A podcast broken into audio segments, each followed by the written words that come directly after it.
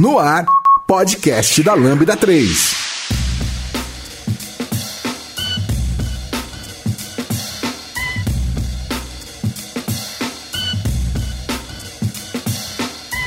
Oi, gente, meu nome é Vitória e esse aqui é o podcast da Lambda 3. Hoje a gente vai falar sobre Rufem Tambores. Viagens internacionais, quer dizer, minha primeira viagem internacional. Muito bem. Será? Bom, aqui hoje tá comigo o Robson Amorim e eu tenho umas histórias sobre RG. interessante, Rafael, eu tenho algumas poucas histórias. Yara Albertoni, sou argentina. Cristiano Carvalho, eu não tenho nenhuma história porque eu nunca fui pra fora, essa é a minha primeira viagem, se o Coronga deixar. Se o Coronga deixar, o Cris vai fazer a primeira viagem dele e hoje a gente resolveu gravar esse podcast para tirar umas dúvidas que ele tinha sobre a primeira viagem internacional e acho que a gente poderia dar umas dicas também de economia, de segurança, de organização e tudo mais. É, não esquece depois de dar cinco estrelas no iTunes, porque ajuda a colocar o podcast no, no topo. E também não deixa de comentar esse, esse episódio aqui no post do blog, no Facebook, SoundCloud, Spotify, Twitter, Instagram, TikTok, qualquer rede social que você preferir. Snapchat. E- Snapchat, nem existe. É, e também pode mandar e-mail pra gente em podcast.lambda3,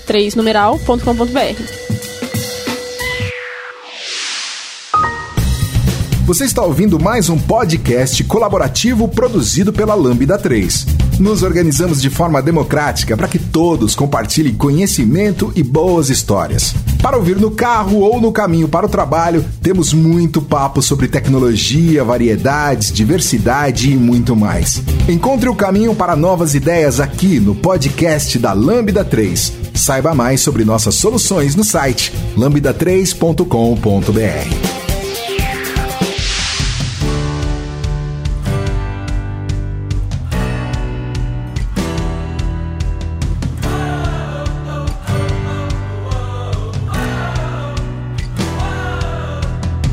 acho que a gente queria. Seria interessante começar falando mais ou menos para quantos países cada pessoa foi aqui, pra gente ter uma noção de quão internacional somos. Robson, pra quantos países já foi? Essa eu, tô, eu só tô muito curioso pra saber isso aí. Eu muito fui- curioso. Eu fui pra um país no ano passado pra participar de um evento de tecnologia. É, foi dentro da América do Sul, fui uma vez só pra Colômbia. Colômbia.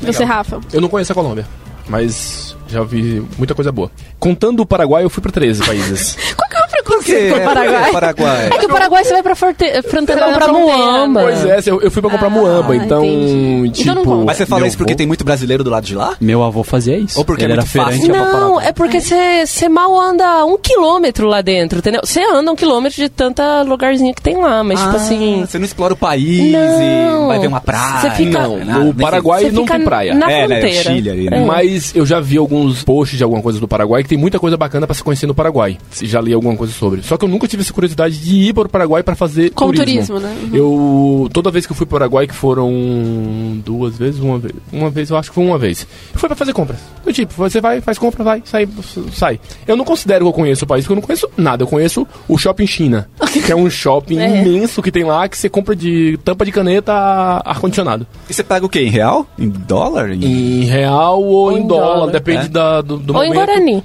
Guarani. O que você tiver, exatamente. Mas eles aceitam real, cartão, tudo certinho. Só não parcela quem vai com o intuito de comprar coisa pra parcelar. A experiência do Paraguai é isso. Contando outros países, eu tive Marrocos na África, o restante, a maioria no- na Europa e Argentina e Paraguai aqui na América do Sul. Mas você chegou a morar em algum desses países? Morei na Irlanda. Morou na Irlanda, que legal. Yara, pra onde você já foi? Quer dizer, contando que você é argentina, o Brasil Eu está vim na pro sua Brasil. lista. eu vim pro Brasil quando eu tinha 5 anos. Eu morei. Namorei meus cinco primeiros anos de vida, eu morei na Argentina. Aí, enfim, mas aí eu cheguei no Brasil, fui alfabetizada em português e aí eu tô aqui desde agora. Eu só faço umas viagens bem longas pra lá, então vou dar umas dicas de Buenos Aires pra vocês. Além disso, Paraguai, eu fui porque no Paraná todo mundo vai pro Paraguai comprar muamba, né? É assim, Paranaí. Paraguai e Santa Catarina. É. Paraná e Santa Catarina. É, o sul do país é, tem um costume de comprar muamba. Quando eu me mudei aqui, eu percebi que as pessoas não tinham, mas lá é, tipo, é de lei. Ninguém tem iPhone de lá comprado na loja. Todo mundo comprou iPhone no Paraguai lá. Além disso, então, aí minha primeira viagem internacional mesmo foi ano passado, onde eu fui numa tacada só: Barcelona, Londres, Amsterdã, Roma e Paris. Então é mais Europa, sua, assim, fora o Brasil e a Argentina. Fora Brasil e Argentina, Eurotrip. Euro- E foi uma viagem só, né? Uma viagem só, tudo de uma vez. Eu e minha namorada. legal. E Cris, você. Eu já fui pra Sorocaba, gente. Top! Eu fui pra Praia Grande, Conheço, Long Beach. Long Beach Arena, já fui muito lugar. Eu conheço muito bem o interior de São o que Paulo. é Long Beach Arena? Era, era uma Grande. piadinha. Praia Grande. Ah, tá. Ah, É, Obrigado, obrigado, obrigado. É, é um apelido carinhoso que a gente tem pra Praia Grande. Long Beach Arena. E eu tô tendo essa tentativa de oportunidade, porque se você tá ouvindo esse podcast, se a gente estiver vivo ainda, em 2020, alguma coisa, se tiver humanidade. Existiu aqui no começo de 2020 uma coisa que falaram que era bobagem, chamado coronavírus. Então eu fiz o quê? Pus minha máscara dentro da mala e falei: vou, vou fazer junto com a Bruna, minha namorada, vamos fazer uma viagem internacional. Meu, pode estar chovendo pedra, pode Pode, estar ter chovendo. caro, pode ter coronavírus. Pode ter coronavírus. Chovendo coronavírus em chuva ácida, assim, de coronavírus. A gente vai, a gente vai. Só que cada dia que passa, assim, a gente O tá achando que a gente tá- não vai. Mas qual é o destino? Só Paris. Uh, A gente vai ficar ah, 10 dias em Paris. E Ah, entendi. É disso que a gente vai falar bastante de Paris. É. no dia de hoje, a gente tá gravando o podcast, a OMS declarou o coronavírus como, Verdade. como pandemia. Uma pandemia Sério? Não vi isso. Yê, palmas. Gente, a gente vai mudar o foco do podcast pra coronavírus. E eu tô muito empolgado, gente. Ele tá tendo um- ele tá rindo de nervoso Muito aqui. E é isso, eu tô muito curioso pra saber as histórias de todos vocês. E por que Paris? Por que que vocês ficam falando Calma, de Paris? falar É porque de eu mim. escolhi Paris? Não, é, é, a gente vai chegar na pauta de Paris, mas eu. Deixa eu falar meus países primeiro, que é. Não vou citar todos. Nossa, foi muito pedante essa frase. É, não, é porque eu- a diferença de mim e da é porque eu perguntei se tinha sido só uma viagem pra Europa. Porque eu morei na Europa, então eu tive muitas. Eu não considero, tipo, que eu fiz várias viagens internacionais. Sim, é, o meu- é o meu caso também. Eu É. saí do país três vezes. É, eu assim. também. Eu saí do Brasil três vezes. É, Eu fi- fiz três voos internacionais na vida. É, e volta, né? Então, porque eu conheço... Na América do Sul eu não conheço nenhum. Pretendo ir pro Peru ainda esse ano. É, é, vai ser minha primeira viagem na... Se, se tiver humanidade, se tiver... Se o coronavírus não estiver tomando conta da, do universo. É, eu quero muito conhecer o Peru. Vai ser a primeira vez que eu vou sair do Brasil pra permanecer na, na América do Sul. E aí eu conheço os Estados Unidos, que eu fiz intercâmbio em Orlando. E eu morei na Alemanha e em Portugal. Então, lá dentro eu viajei bastante de ônibus, tipo, viagenzinha de fim de semana. Então não, eu não, não fiz tantas viagens internacionais, tipo, uma preparação para uma minha primeira viagem nacional. Não, porque eu fui morar, então é- é- são É realidades diferentes, caso, né? Tá, então pra É. gente considerar que a gente fez uma viagem internacional, a gente tem que passar al- alguns dias nesse país. E Então, por uns exemplo, perrengues. Alguns perrengues. Ah, Mas, por perrengue exemplo, é se eu for padrão. fazer a minha viagem e der tudo certo, tem uma escala em Madrid. Então quer dizer que eu conheci Madrid? Eu, conto considero. Barcelona, eu conto Ah, Barcelona porque eu fiquei é, 10 horas em Barcelona. É, e aí coisa eu assim. dei um puta rolezão lá, tipo, e eu conheci quase todos os pontos turísticos de Barcelona. Nesse caso eu considero. É, eu não se, se considero você aquela- conhe- conheceu a cidade. É que Barcelona é sim. muito pequena, né? Então, Sim, tipo sim, assim, é, se uma pessoa vier ficar 10 horas em São Paulo, eu acho que ela. É que São Paulo também não tem tanta coisa. A pessoa vai pro MASP, É, é, mas, tipo assim, a, Já tá na acabou, vai Paulista? ficar quatro horas no MASP. Beco É que-. Já tá na Paulista? Barcelona é uma cidade pequena de locomoção boa, diferente de São Paulo. Então dá pra você fazer muita coisa em 10 horas. Já São Paulo, por exemplo, é outra história, né? Então depende muito da cidade, depende do que, que você for fazer. Tipo Paraguai. Paraguai também não, não eu- conta, né? Compra fiz- bomba. Quando eu viajei pra Colômbia, eu fiz escala só pra. Pousou mesmo no aeroporto de, de Lima. Foi Lima, né? Eu lembro É, só. e aí tem todos os rolês do porquê que foi Lima, mas a gente fala mais pra frente. Na real, eu não considero que eu conheci, tipo, o Peru. Eu só parei lá, comi um lanche no aeroporto, porque falei, ah, já tô aqui mesmo, né, mano? Vou ver como que é o sabor da comida aqui no aeroporto, pelo menos. O único país que eu fiz É. escala foi, foi na Alemanha, mas depois eu voltei na Alemanha. Então, a Alemanha eu, cons- eu considero que eu parei em Frankfurt. Mas não conheço Frankfurt. Eu só fiquei no É. aeroporto e não, não saí do aeroporto, não carimbaram meu, meu Ah, passaporte. nossa, não, não carimba? Eu não carim... No meu caso, eles não carimbaram. Você tava eu, na Irlanda na época? Eu fui. Ah. Não, eu tava indo pro Brasil e indo pra Irlanda. Ah, tá. E aí eu, eu fiz escala em Frankfurt, desci, mas não passei pela imigração. Eles passaram assim, olharam meu, meu passaporte, viram, não Deus. carimbaram, não fizeram nada. É, nada, diferente. nada. Dava Foi pra ficar bem- ilegal lá pra sempre. É, poderia, e eu queria. E o seu voo pra Paris, ele tem escala ou é direto? Se eu não me engano, ele é direto pra voltar. Mas pra ir, ou ele para em Barcelona ou ele para em Madrid. Eu não, não, lembro agora. Eu espero muito que seja Barcelona, porque a imigração de Madrid é a pior da Essa Europa. é a minha primeira pergunta pra vocês, então. Como é o lance de chegar num país em que eu não falo a língua, por exemplo, eu tenho um pouco de inglês, né? Eu converso, eu entendo. Aquela coisa, bem, eu entendo bem, escuto bem, escrevo mais ou menos. Sabe pedir E- comida? Ah, eu aponto com o dedo. Ah, Pronto, então pronto, pronto. acabou já. não, foi. mas por exemplo, o, o, o guardinha da imigração. Eu parei, por exemplo, na República Tcheca. Vamos falar assim. Tá. Uhum. O guardinha da imigração vai me parar e falar, welcome, sir. Ou vai falar, Cham, tcham, Ele- Provavelmente não, ele vai falar. eu faço. Aí. É, é, tipo assim, o meu caso eu já tive, por exemplo, o meu caso que eu fui pra Marrocos. Ele me falou em marroquino, não falou. Quando eu falei em inglês, aí ele foi me respondeu em inglês. É. Paris foi a mesma coisa. Ele começou Mas, em francês. é, É porque um Paris é eu tudo falei, escroto. eu falei em inglês e aí ele me respondeu em inglês. É, mas tem um, um outro motivo também. É, você é uma pessoa que tem cara, você poderia ser um marroquino. Eu acho que. Sim, é sério. Eu tenho cara de marroquino? É, você poderia ser árabe. Porque. Então, por que eu falo isso? Porque sempre falam comigo em inglês. Eu não sei se eu tenho cara de americana. Sou muito branquinha. E aí sempre Pode falam ser. comigo direto em inglês. Comigo falaram em espanhol. É. Na imigração.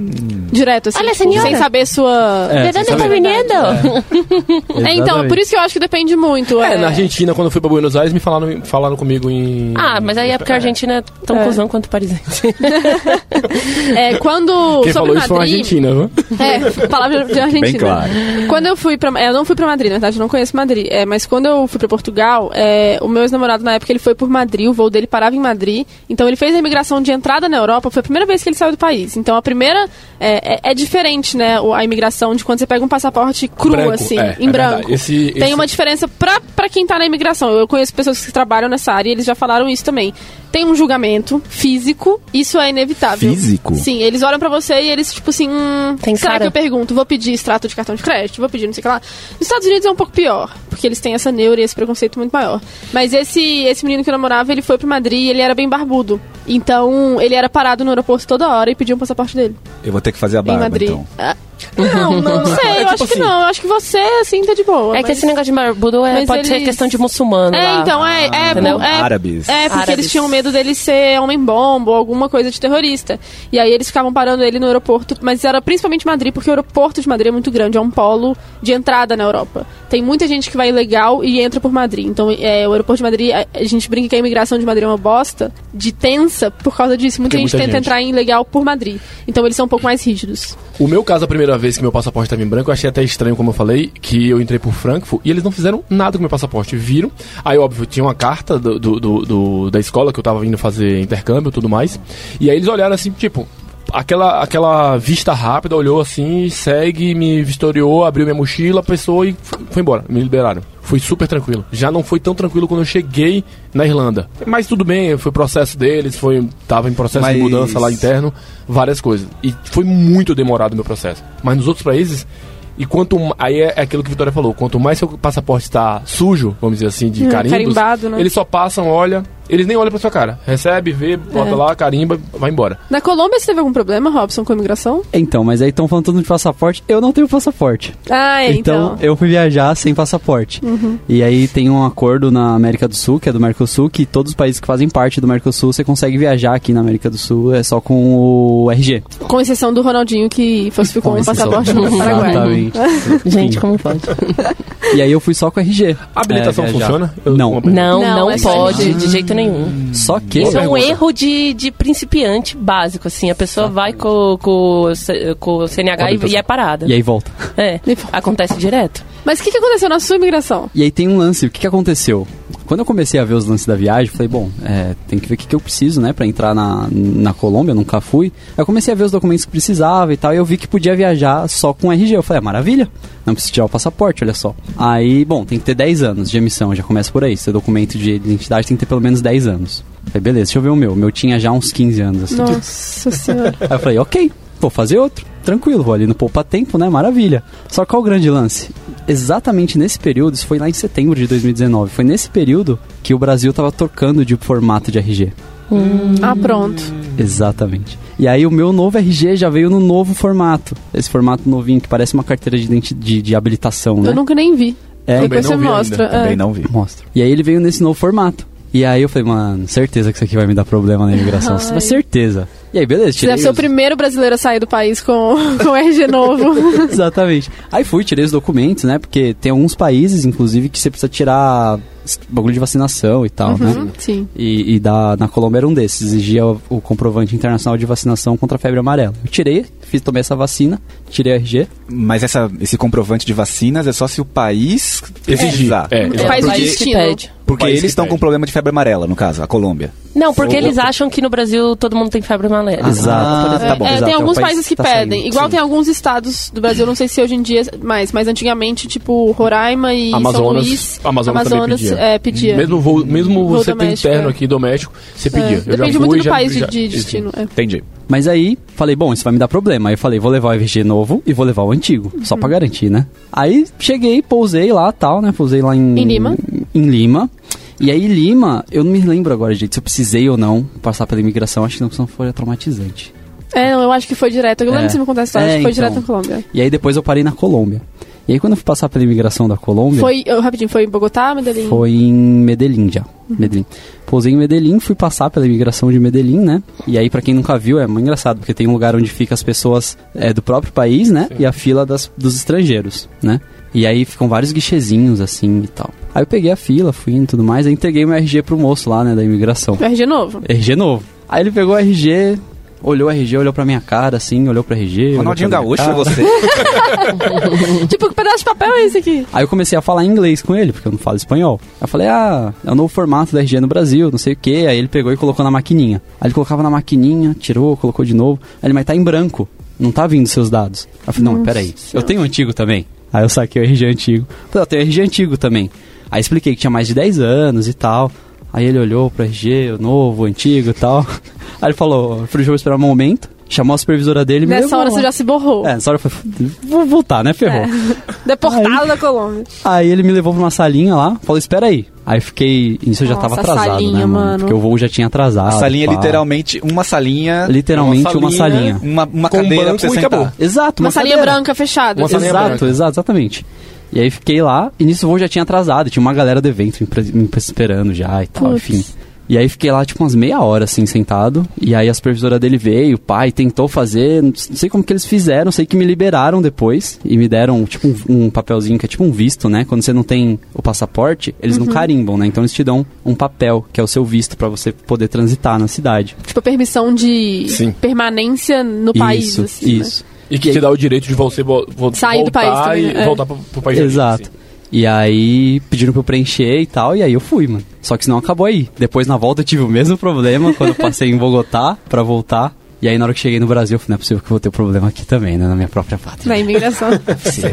É é Mas então quer dizer que, Pam, pam, que se eu pam. Mas aí não tive. indo- Não tive teve. problema. Eu Me posso- deram até parabéns Eu posso te dar dicas. aniversário. é bom, a minha primeira dica rápida para Buenos Aires, dá para ir para RG com RG? Dá. Não vá. Se você tiver passaporte, opte pelo passaporte. Se você não tiver, aí vá com RG. Essa é a minha dica, eu acho que mais pra frente a gente pode falar disso.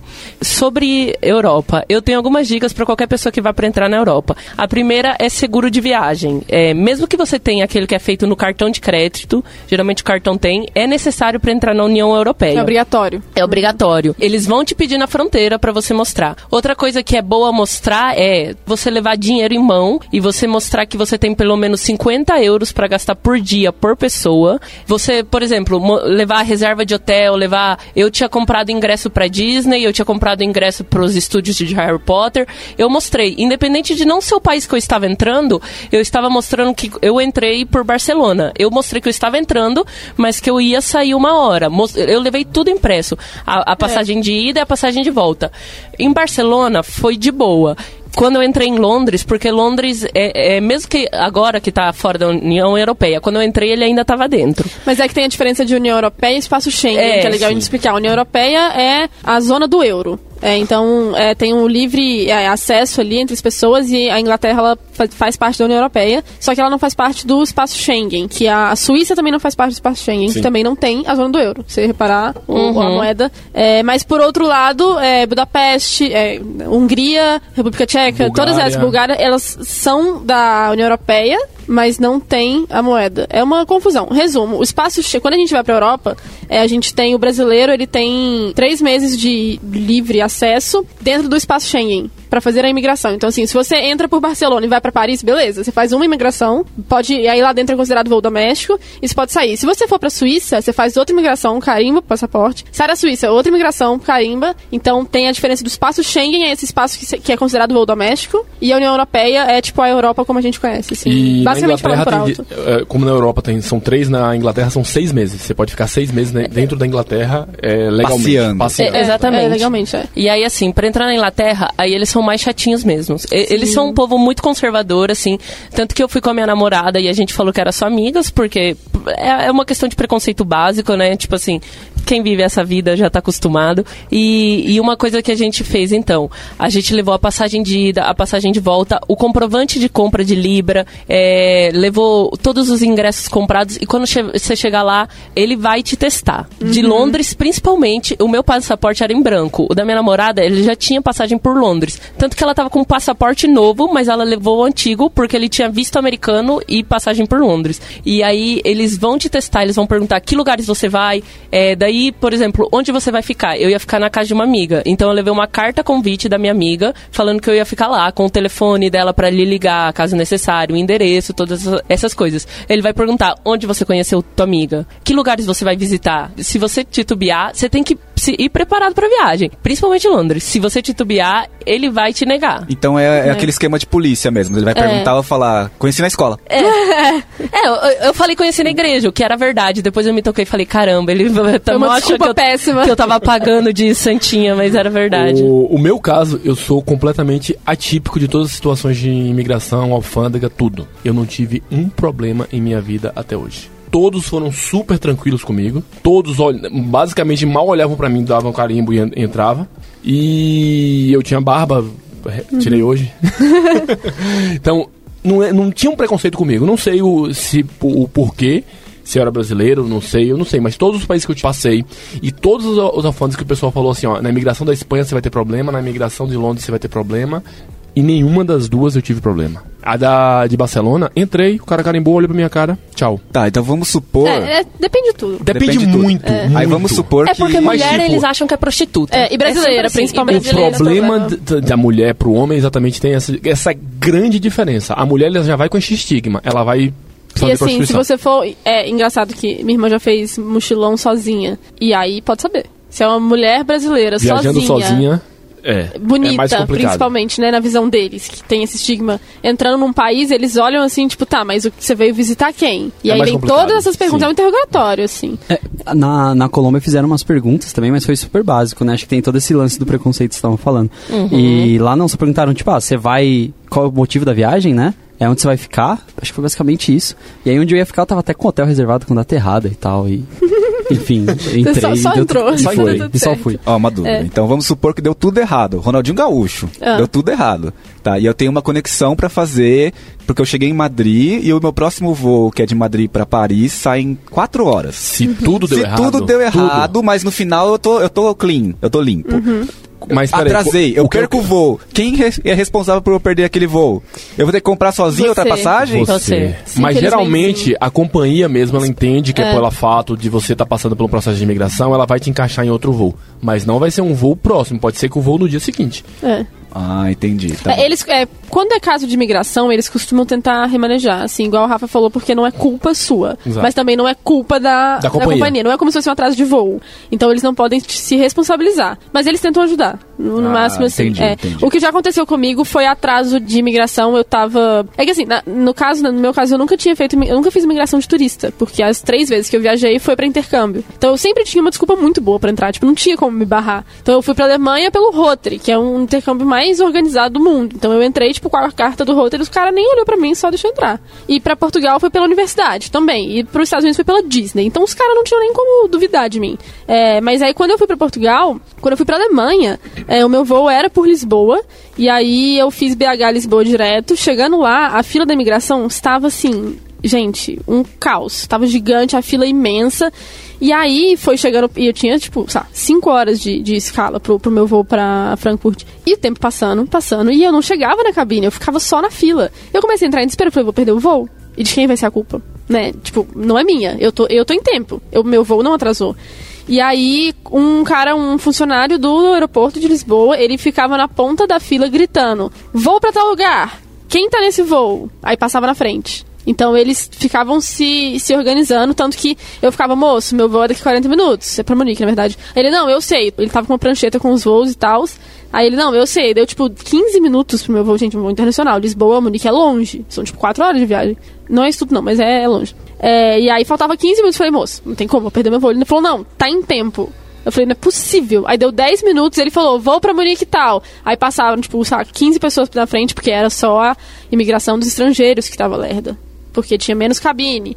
Então, é, depende muito do dia, da data, se tem evento, se as passagens estavam baratas, é, a época do ano. Isso tudo vai depender, mas é, a impressão que eu tenho é que os funcionários sempre tentam ajudar. Sim. Quando não é culpa de ninguém, claramente. É, só que, por outro lado, eu tive um problema que gerou, tipo, processo na justiça e muitos, muitas tretas, Eu também. que foi na volta de Lisboa. É, que foi, na verdade, foi a volta do meu intercâmbio da Alemanha também.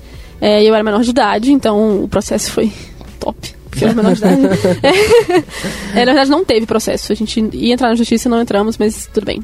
Me arrependo disso. E se, Bem. E se É. tudo der errado, tudo der errado, eles te mandam embora. É, e aí você não paga, eles Aí te você não mandam embora. paga. Você é tipo meio que. Não, você não é deportado, mas você volta. Na verdade, você pagou, né? Porque você perde sua viagem. Você É, é, lugar, mas assim, você não tem que desembolsar na hora. É.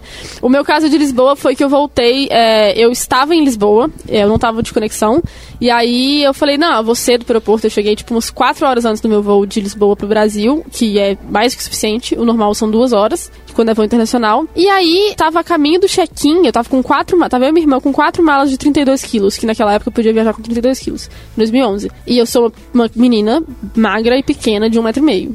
E minha irmã também. Então eram nós com quatro malas de 32 quilos, que também eram do nosso, da nossa altura praticamente, andando pelo aeroporto. E aí a gente tava indo pro check-in e tinha um, um seguranças da Prosegur, tipo uma empresa terceirizada, fazendo um, um cordão assim, humano, tipo, barrando, barrando minha entrada no, na área de check-in. Aí eu falei, moça, eu preciso fazer check-in.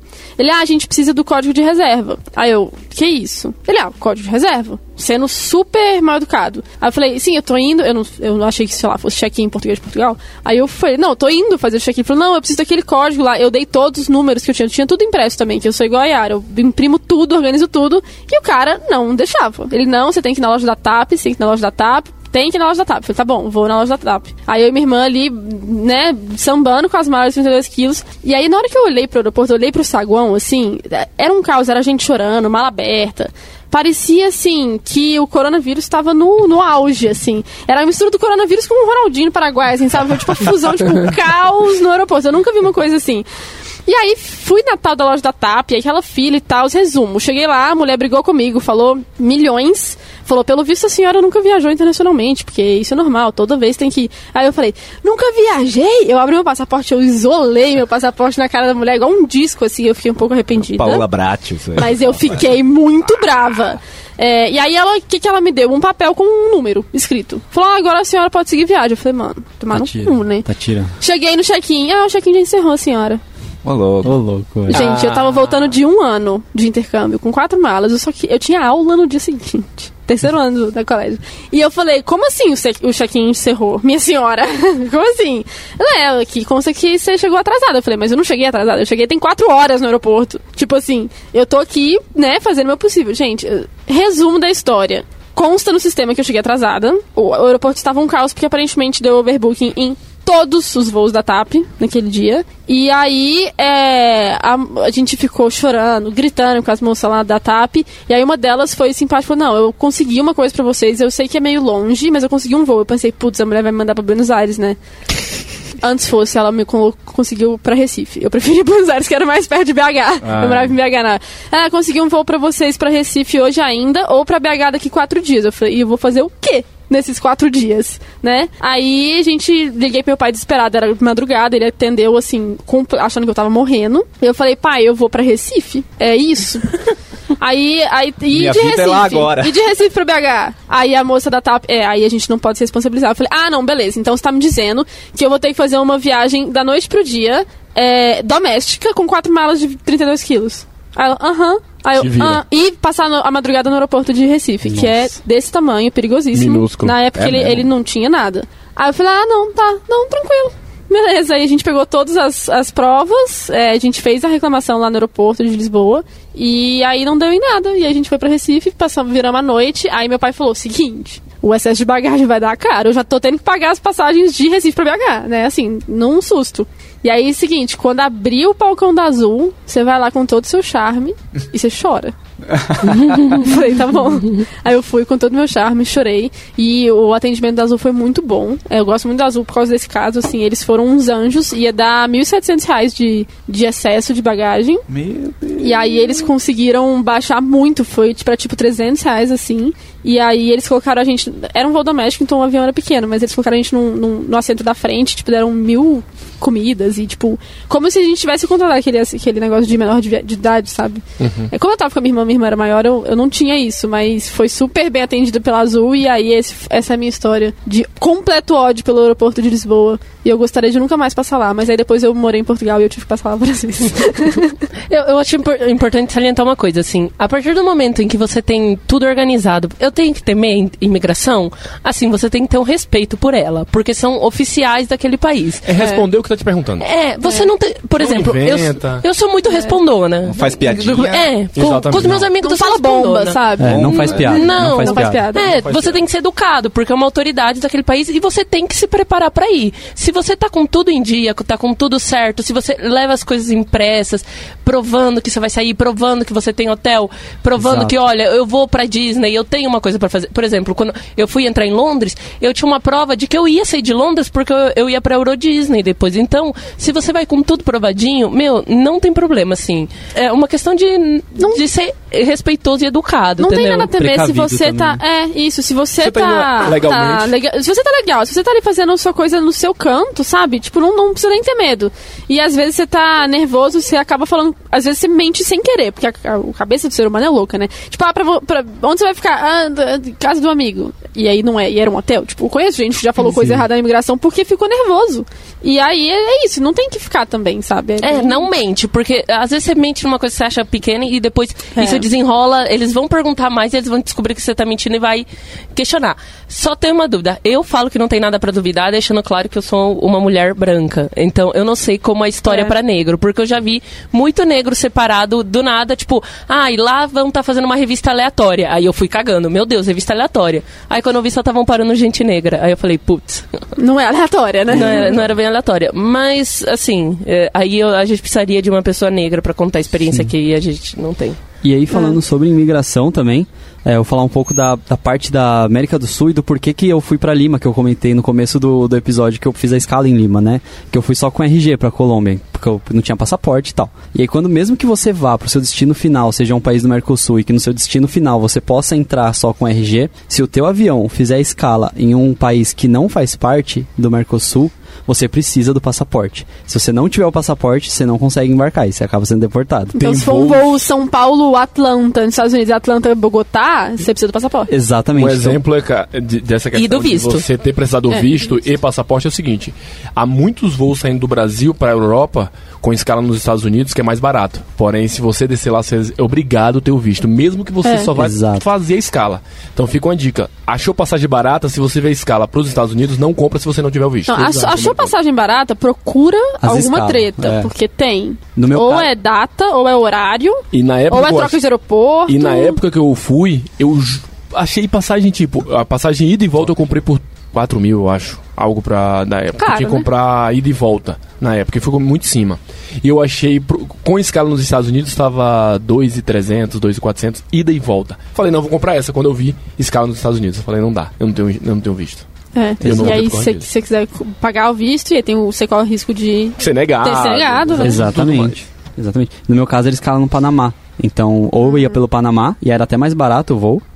Só, que, eu não- tem passaporte. Só que tinha que ter o passaporte, É. ou por Lima. E aí era um pouco mais caro, mas Lima, o RG bastava. Daí fui por Lima. É, isso, esse tipo de coisa é importante também. É bom ficar esperto. A sua passagem, você conseguiu comprar num preço ok? Foi promoção ou foi, tipo, procurando mesmo? Foi na vontade. É. Eu não, não sei se estava barato, eu não sei se estava caro. Eu sei que eu ia tirar férias pela primeira vez com a Bruna, de casar as férias de um com o outro. Sim. Vamos, vamos. A gente já tinha separado, porque assim, No nosso Mas já caso, foi o destino inicial de vocês falando, vamos pra Paris junto? Não, era É a Itália, né? terceira, Então, é a Aí terceira vez. É a terceira vez que a gente marca uma viagem internacional e a gente não vai. Eu não quero que essa seja a quarta. Não, Já não vai marquei. ser. Não, vai ser, não vai ser. Eu já marquei Disney e cancelei tudo, porque troquei de empresa e tudo mais. Aí teve uma que eu marquei com, fazendo um mochilão de Europa também. Desmarquei porque a Bruna trocou de emprego. Aí agora, a terceira vez, eu não lembro, se- acho que era Mercosul, alguma coisa na, na América do Sul, não lembro, acho que era Argentina. Desmarcou também. E agora é aquela que tem que ser! tem que ser! Vai ser, vai ser. Vai ser! E era é Itália e você trocou por causa Aí do corona. E era. Itália e França. Enchia pra Milão e enchia Paris. Cinco dias em cada. E aí o Coronga explodiu na Itália, travou todo mundo em casa. Ninguém aí a gente entra. cancelou as passagens. A gente não tinha comprado o estadia na Itália porque tem uma prima da Bruna lá. A gente ia ficar com ela lá.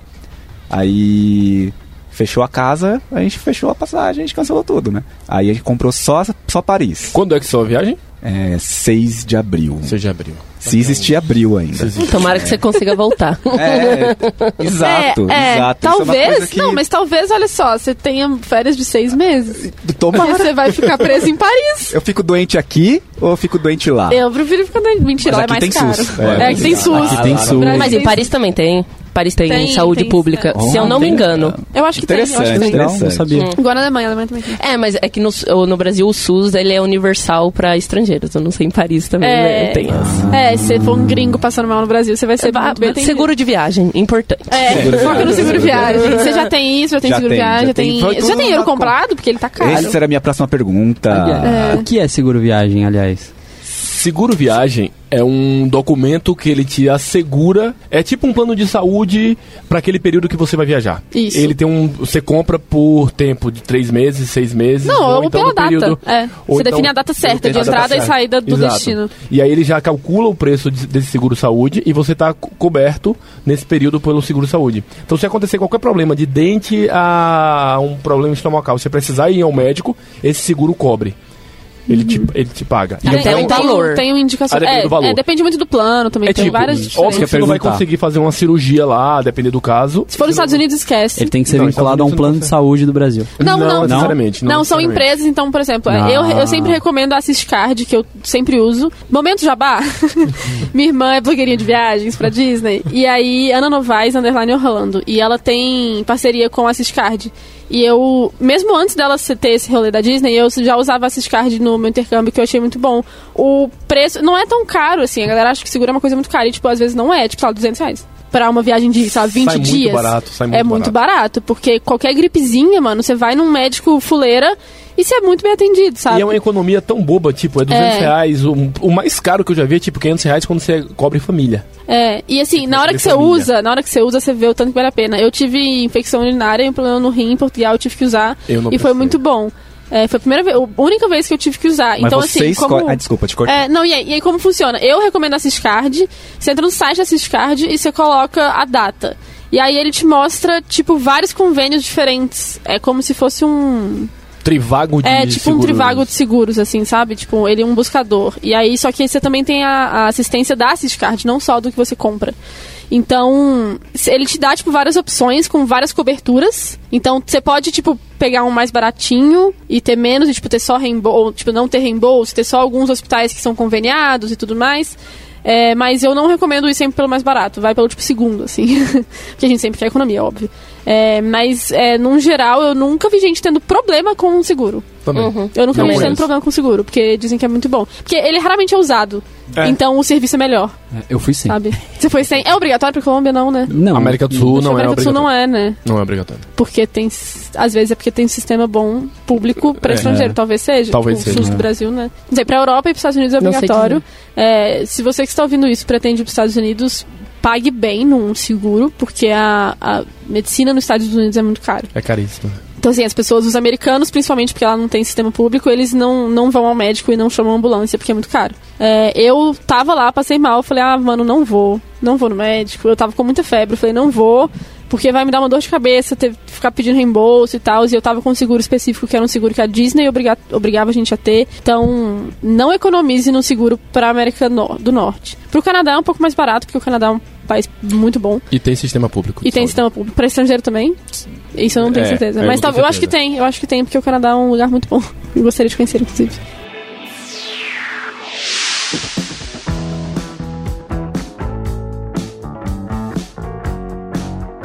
Escreva pra gente podcast arroba lambda3.com.br.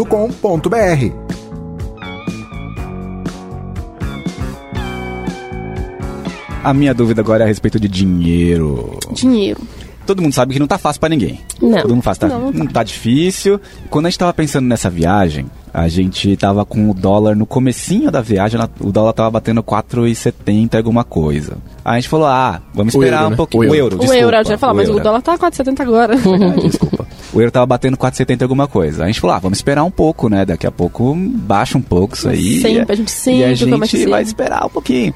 Aí bateu 4,80 e blá. Aí a gente foi e fez um- um- uma simulação. A gente comprou apenas 100 dólares pra ver como é que era o processo Euros. de comprar. Euros. o Cristiano tá na Disney. Ah, tá na Disney. Aí a gente fez pra ver como é que era o processo de comprar dinheiro em moeda estrangeira. A gente comprou por um site lá que eu não lembro mais. Agora, o euro já bateu 5 e cacetada. já. 5,80, 5,90. Só que quando a gente comprou o, a moeda, não foi exatamente o valor da cotação. Não foi exatamente porque tem um valor de Dólar- euro Tem o comercial, Tem o turismo. euro turismo, turismo. é, o cambial Alguém turismo. entende isso? Essa caralho desse Essa negócio. merda? É bem complicado, mas tipo, eu sei que a, quando a gente, pessoa física, compra, eles sempre consideram o dólar turismo. Ele Isso. tem aquele dólar que não é o dólar paralelo, que eu também não sei como funciona, e o dólar comercial é para transação entre empresas, governos e tudo mais, e é o dinheiro. Quando o governo compra eh, moeda estrangeira, ele sempre compra, se eu não me engano, é contra o paralelo. Desculpa se eu estiver errado, equivocado, mas alguém me corrige depois. Manda um É, comentário. corrijam a gente, porque tem umas coisas que a gente também não Mas sabe. tem uma paradinha disso. Quando o governo compra, é um tipo de moeda diferente, é um valor. E quando empresas, é, transação entre empresas é um valor e, e pessoas físicas, nós comuns, usamos o dó- sempre o, a moeda Turismo. turismo, considerado turismo. É, e aí- tem a variação. E Por quê? Porque como são Isso. empresas que estão comprando, então ela vai querer ganhar o lucro sobre essa moeda. Por isso que ela tem essa variação de valor do turismo e aumenta um pouco a, a moeda. Não, e aí, como são as casas de câmbio que revendem pra, pra gente, né? Aí ela põe mais uma porcentagem em cima Tem ainda. mais uma taxinha. Então, por isso que tem. é, o- ah, o sai no jornal, o dólar tá 4,60. Mas na hora que você vai comprar, você vai pagar mais 5 já. Porque tem a taxa de ser dólar turismo, tem a taxa Uhum. da, da casa de câmbio, e tem a taxa do cartão de crédito, que tem IOF, Uma e dica- tem um montão de coisa. Uma dica que eu dou é nunca com- assim, eu, eu não gosto. Eu sempre pre- quando eu vou comp- quando eu comprei moedas, eu comprei moeda em espécie, eu nunca usei o cartão. Aqueles dão cartões aqueles pré-pagos, cartões né? pré-pagos É, já usei, que você usa e ele sai muito caro. Sai muito caro e às vezes você tá perdendo muito dinheiro. Às vezes você pode comprar, tipo, o meu caso, eu quando eu viajei pra Europa, lá tinha um cartão pré-pago que no na, na empresa de telefonia, ele te dava esse cartão pré-pago. Então, era um cartão que você depositava dinheiro, a taxa era bem irrisória, era tipo 1 ou 2% mais ou menos. Então, tipo, todo o dinheiro em espécie que eu levei, eu depositei nessa conta e tipo, usava a transação de cartão normal. Então, na época, tava tipo quase 20 centavos de diferença de espécie para o cartão. É muito caro. É, a dica para comprar moeda, a dica de, de gente que trabalha com economia de dinheiro, essas coisas, é fazer compras espaçadas de moedas, é não comprar tudo de uma vez. Então, a partir de um determinado de período, você vai comprando, e aí, por exemplo, ah, eu vejo que caiu um valor considerável, eu posso comprar um pouquinho a mais, então. E, e fazendo dessa forma, porque senão é essa bomba.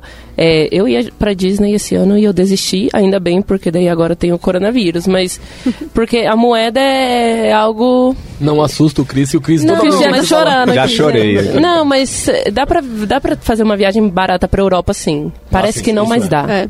Mas aí basicamente é isso. Então, você quer viajar, você decidiu que vai viajar, olha a moeda do país e aí sabe, pô, tem, tem o real, não tem a moeda do país. Você precisa procurar uma casa de câmbio. Nessa casa de câmbio tem shopping, tem no- nas avenidas, na Paulista tem, né? Pra você conseguir trocar esse dinheiro. Alguns- Eu cheguei a usar o cartão, porque eu tava com muito medo. Primeiro viagem eu tava com muito medo. Vai dar tudo errado, eu vou ficar preso no aeroporto, eu vou virar o Tom Hanks lá no terminal. Meu Deus, eu preciso de alguém poder me mandar dinheiro. Aí o Chris até foi comigo, né? E aí eu acabei levando um cartão, mas eu concordo muito com o que o Rafa. É, então, mas eu, te- eu tenho uma, uma. eu Vou contradizer aqui. Porque é, depende muito de onde você vai comprar o dinheiro. É, eu não gostava de levar é, dinheiro em espécie porque eu tinha medo de roubo e de perder. O que, que eu fiz? Eu comecei a pesquisar é, o valor do, da moeda nos bancos. É, não tinha banco digital na época. Na época, eu tô me sentindo uma idosa, isso foi em 2012.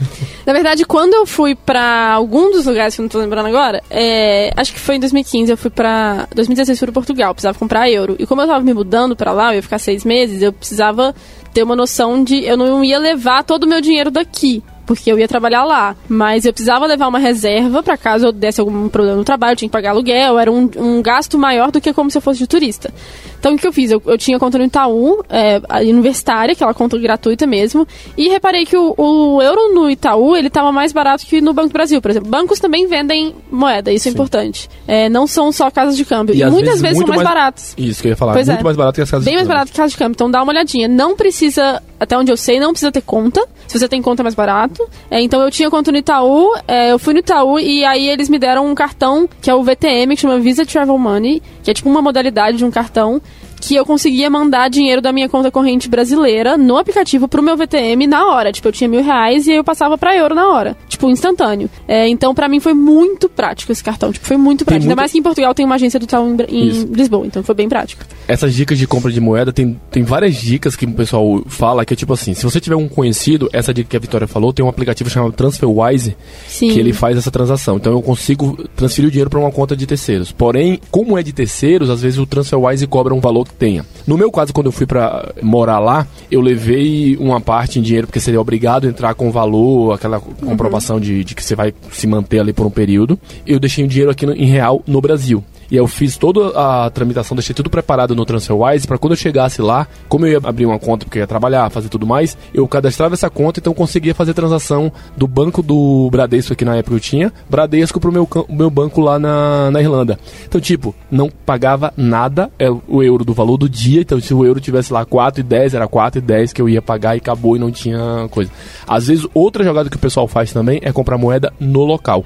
É um pouco arriscado. Isso. É muito arriscado isso, porque às no vezes país que eu vou visitar. no É. país você vai visitar. Eu chego no aeroporto lá e Chega falo. com dólar lá. Tipo. Chega com um real isso. lá, você chega Chega com um real. realzinho. Não, na verdade você tem que chegar com dólar, porque lá na, na Europa eles É. a venda é em Ah, dólar. Eu posso comprar dólar. Você pode comprar pode- é. dólar, chegar lá e comprar euro. Não tá valendo a pena pelo, pelo valor, Pelo valor. Mas dependendo, taxas, vale. né? Tem imposto, né? É um pouco arriscado isso, porque a imigração pode achar que você tá agindo de forma ilegal, fazendo alguma trans- trambicagem, alguma coisa do tipo. Tem um E app que isso que eu consigo olhar caro e falar também, né? qual, que é, qual que é mais vantajoso, se é comprar euro ou dólar agora? Com certeza um tem app assim? site. Com Vamos certeza um tem app site. Tem um site chamado tenho- Cotação, alguma coisa, depois eu posso te passar e eu coloco no link aqui da descrição depois do, do vídeo. É cotação, alguma coisa que ele te cota todas as moedas locais e, e ele faz tipo um TripAdv... Um, Um trivago. Um trivago de, de casas de câmbio. Que legal. Eu tenho um- uma extensão no Chrome que fica mostrando ali no cantinho o valor da moeda. Eu escolhi euro, porque eu tô acompanhando porque eu queria ir pra Europa, mas acho que vai ser Peru, porque o coronavírus e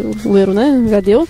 É, toda, gente, toda vez que a gente fala coronavírus, o décima lágrima no olho do do Cris aqui. A sua viagem está de pé, tá tudo bem. É, então é uma. Ai, eu não vou lembrar o nome, mas eu vou colocar aqui na descrição do post também. É uma extensão que você escolhe qual moeda você quer acompanhar e ele fica atualizando. Tipo, dois em dois minutos ele fica atualizando no seu próprio Chrome. Então, acho que a última vez que eu olhei tava tipo 5,90. Porque ele mostra é, a- cotação o, valor, turismo. o valor turismo Legal. nas casas de câmbio.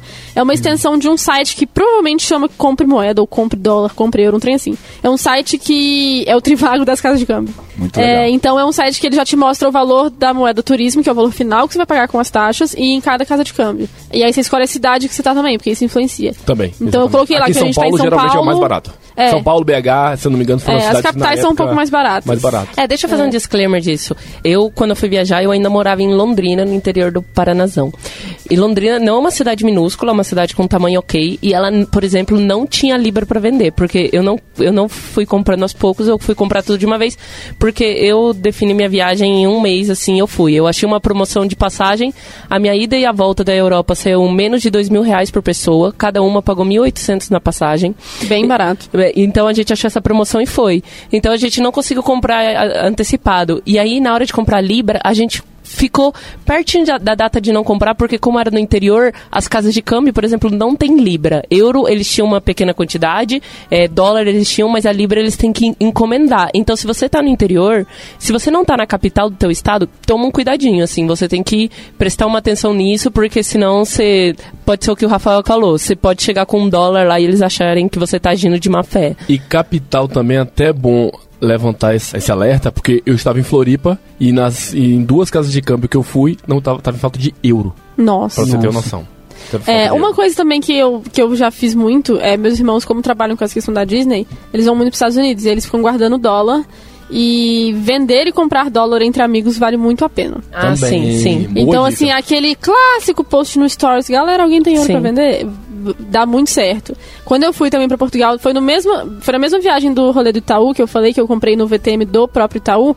Eu também comprei euro, na época tava, foi quando o euro bombou e foi pra 4,20. É, foi a primeira vez que ele subiu. Ele ficou, tipo, por muito tempo em, sei lá, 3,50 e do nada ele foi pra 4,20 eu falei, fudeu. Porque eu vou embarcar em, tipo, um mês. E eu não tava contando com isso. E aí eu consegui, muita gente conseguindo me vender a 4. Eu E tenho uma aí foi uma economia, tipo, gigante pra mim. Eu tenho uma cédula de 10 euros, se você quiser vender, comprar, é 500 reais. É, ó, tem 100 fazendo dólares. negócio, é um bom negócio. Tá, gente, mais uma dúvida aqui então. A gente tá falando de já chegar no país, mas antes de chegar no país, eu tenho que embarcar no avião. certo? Importante, né? Isso é, É, importante. é- não é perder o horário. Tem todo um lance de você chegar com tantas horas de antecedência. Voo no internacional de preferência duas horas, até três horas é muito. O recomendado é duas, mas eu prefiro, eu prefiro três horas. Eu fui é com três seguro. também, eu fui com é três mais horas. seguro. É, e assim, se você tá, tá no meio de São Paulo e precisa ir até Guarulhos, meu, sai com 12 horas. Mil horas de antecedência, porque Guarulhos você nunca sabe o que pode acontecer no, no trajeto. É, e essa informação também, é, antes de você completar sua dúvida, é, tem que estudar os aeroportos. É, eu fiz escala em Atlanta, quando eu fui para os Estados Unidos, e Atlanta é apenas, eu não sei se é o maior aeroporto do mundo, mas é o maior dos Estados Unidos. Principal país do mundo. E o aeroporto de Atlanta é tão grande que ele tem metrô dentro do próprio aeroporto. O de, da Alemanha, não sei se é de É, Munique ou de Berlim. Frankfurt tem trem Frankfurt também. Tem. Frankfurt tem. É, exato. tem metrô, sim. É, É ele é gratuito, mas tem um metrô dentro do aeroporto de Atlanta. E eu que achava de Guarulhos grande, hein? Então, é, e o aeroporto de Guarulhos é bem grande também. Então, a gente tem que, tipo, dar uma estudadinha. Tipo, ah, beleza, é terminal 3. Qual, já tem portão? Qual é o portão? É o portão, tipo, 2, que é perto da, de onde você sai do raio-x. Ou é o portão, tipo, 34F? Se tiver letra, você já pode saber que você vai ter que entrar num ônibus. Que é grande, é. É, porque o aeroporto é tão grande que não tem Mas finger siga com sua dúvida. Siga É, sua mas assim, é, estudem os aeroportos. Agora volte pra dúvida. Tá, Não. estudando os aeroportos. É, Deixa eu só complementar uma coisa. E presta atenção também, porque às vezes você tem uma escala e eu vou fazer um paralelo É. assim, ó. Por exemplo, o meu voo, ah, Yara, Argentina, Benindo a Brasil. Tô chegando no Brasil. Vamos lá. E aí eu falo, ah, tô indo, tô indo para Salvador. E eu faço escala em São Paulo. E aí às vezes chega em Viracopos e eu saio de Congonhas. A gente Sim. sabe que isso é um problema. Isso tem que ser estudado. Em Londres, Londres tem cinco aeroportos em E volta. tem um que, meu e Deus tem do uns que é são muito longe. longe.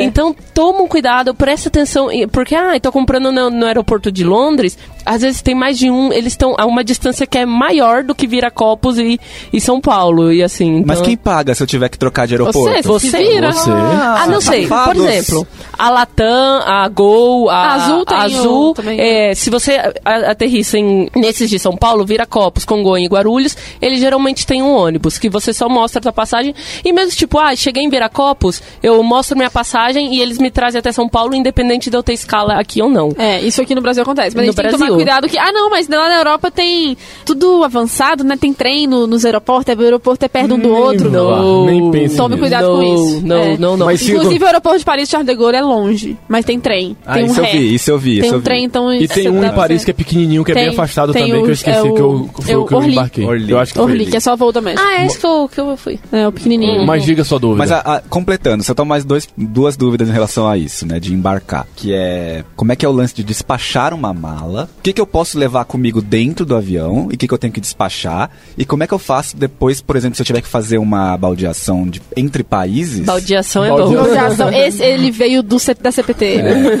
Ele faço uma baldeação entre países e acontece alguma coisa com a minha mala. Ah, eu tenho história. Ah, eu também tenho, eu tenho história também. O que, que eu posso levar dentro do avião? É, o primeiro lance é que você tem uns limites pra levar na sua bagagem de mão. Acho que São você tem 10 que quilos. despachar, né? É 10 quilos. 10 quilos. Isso em qualquer país É, do mundo.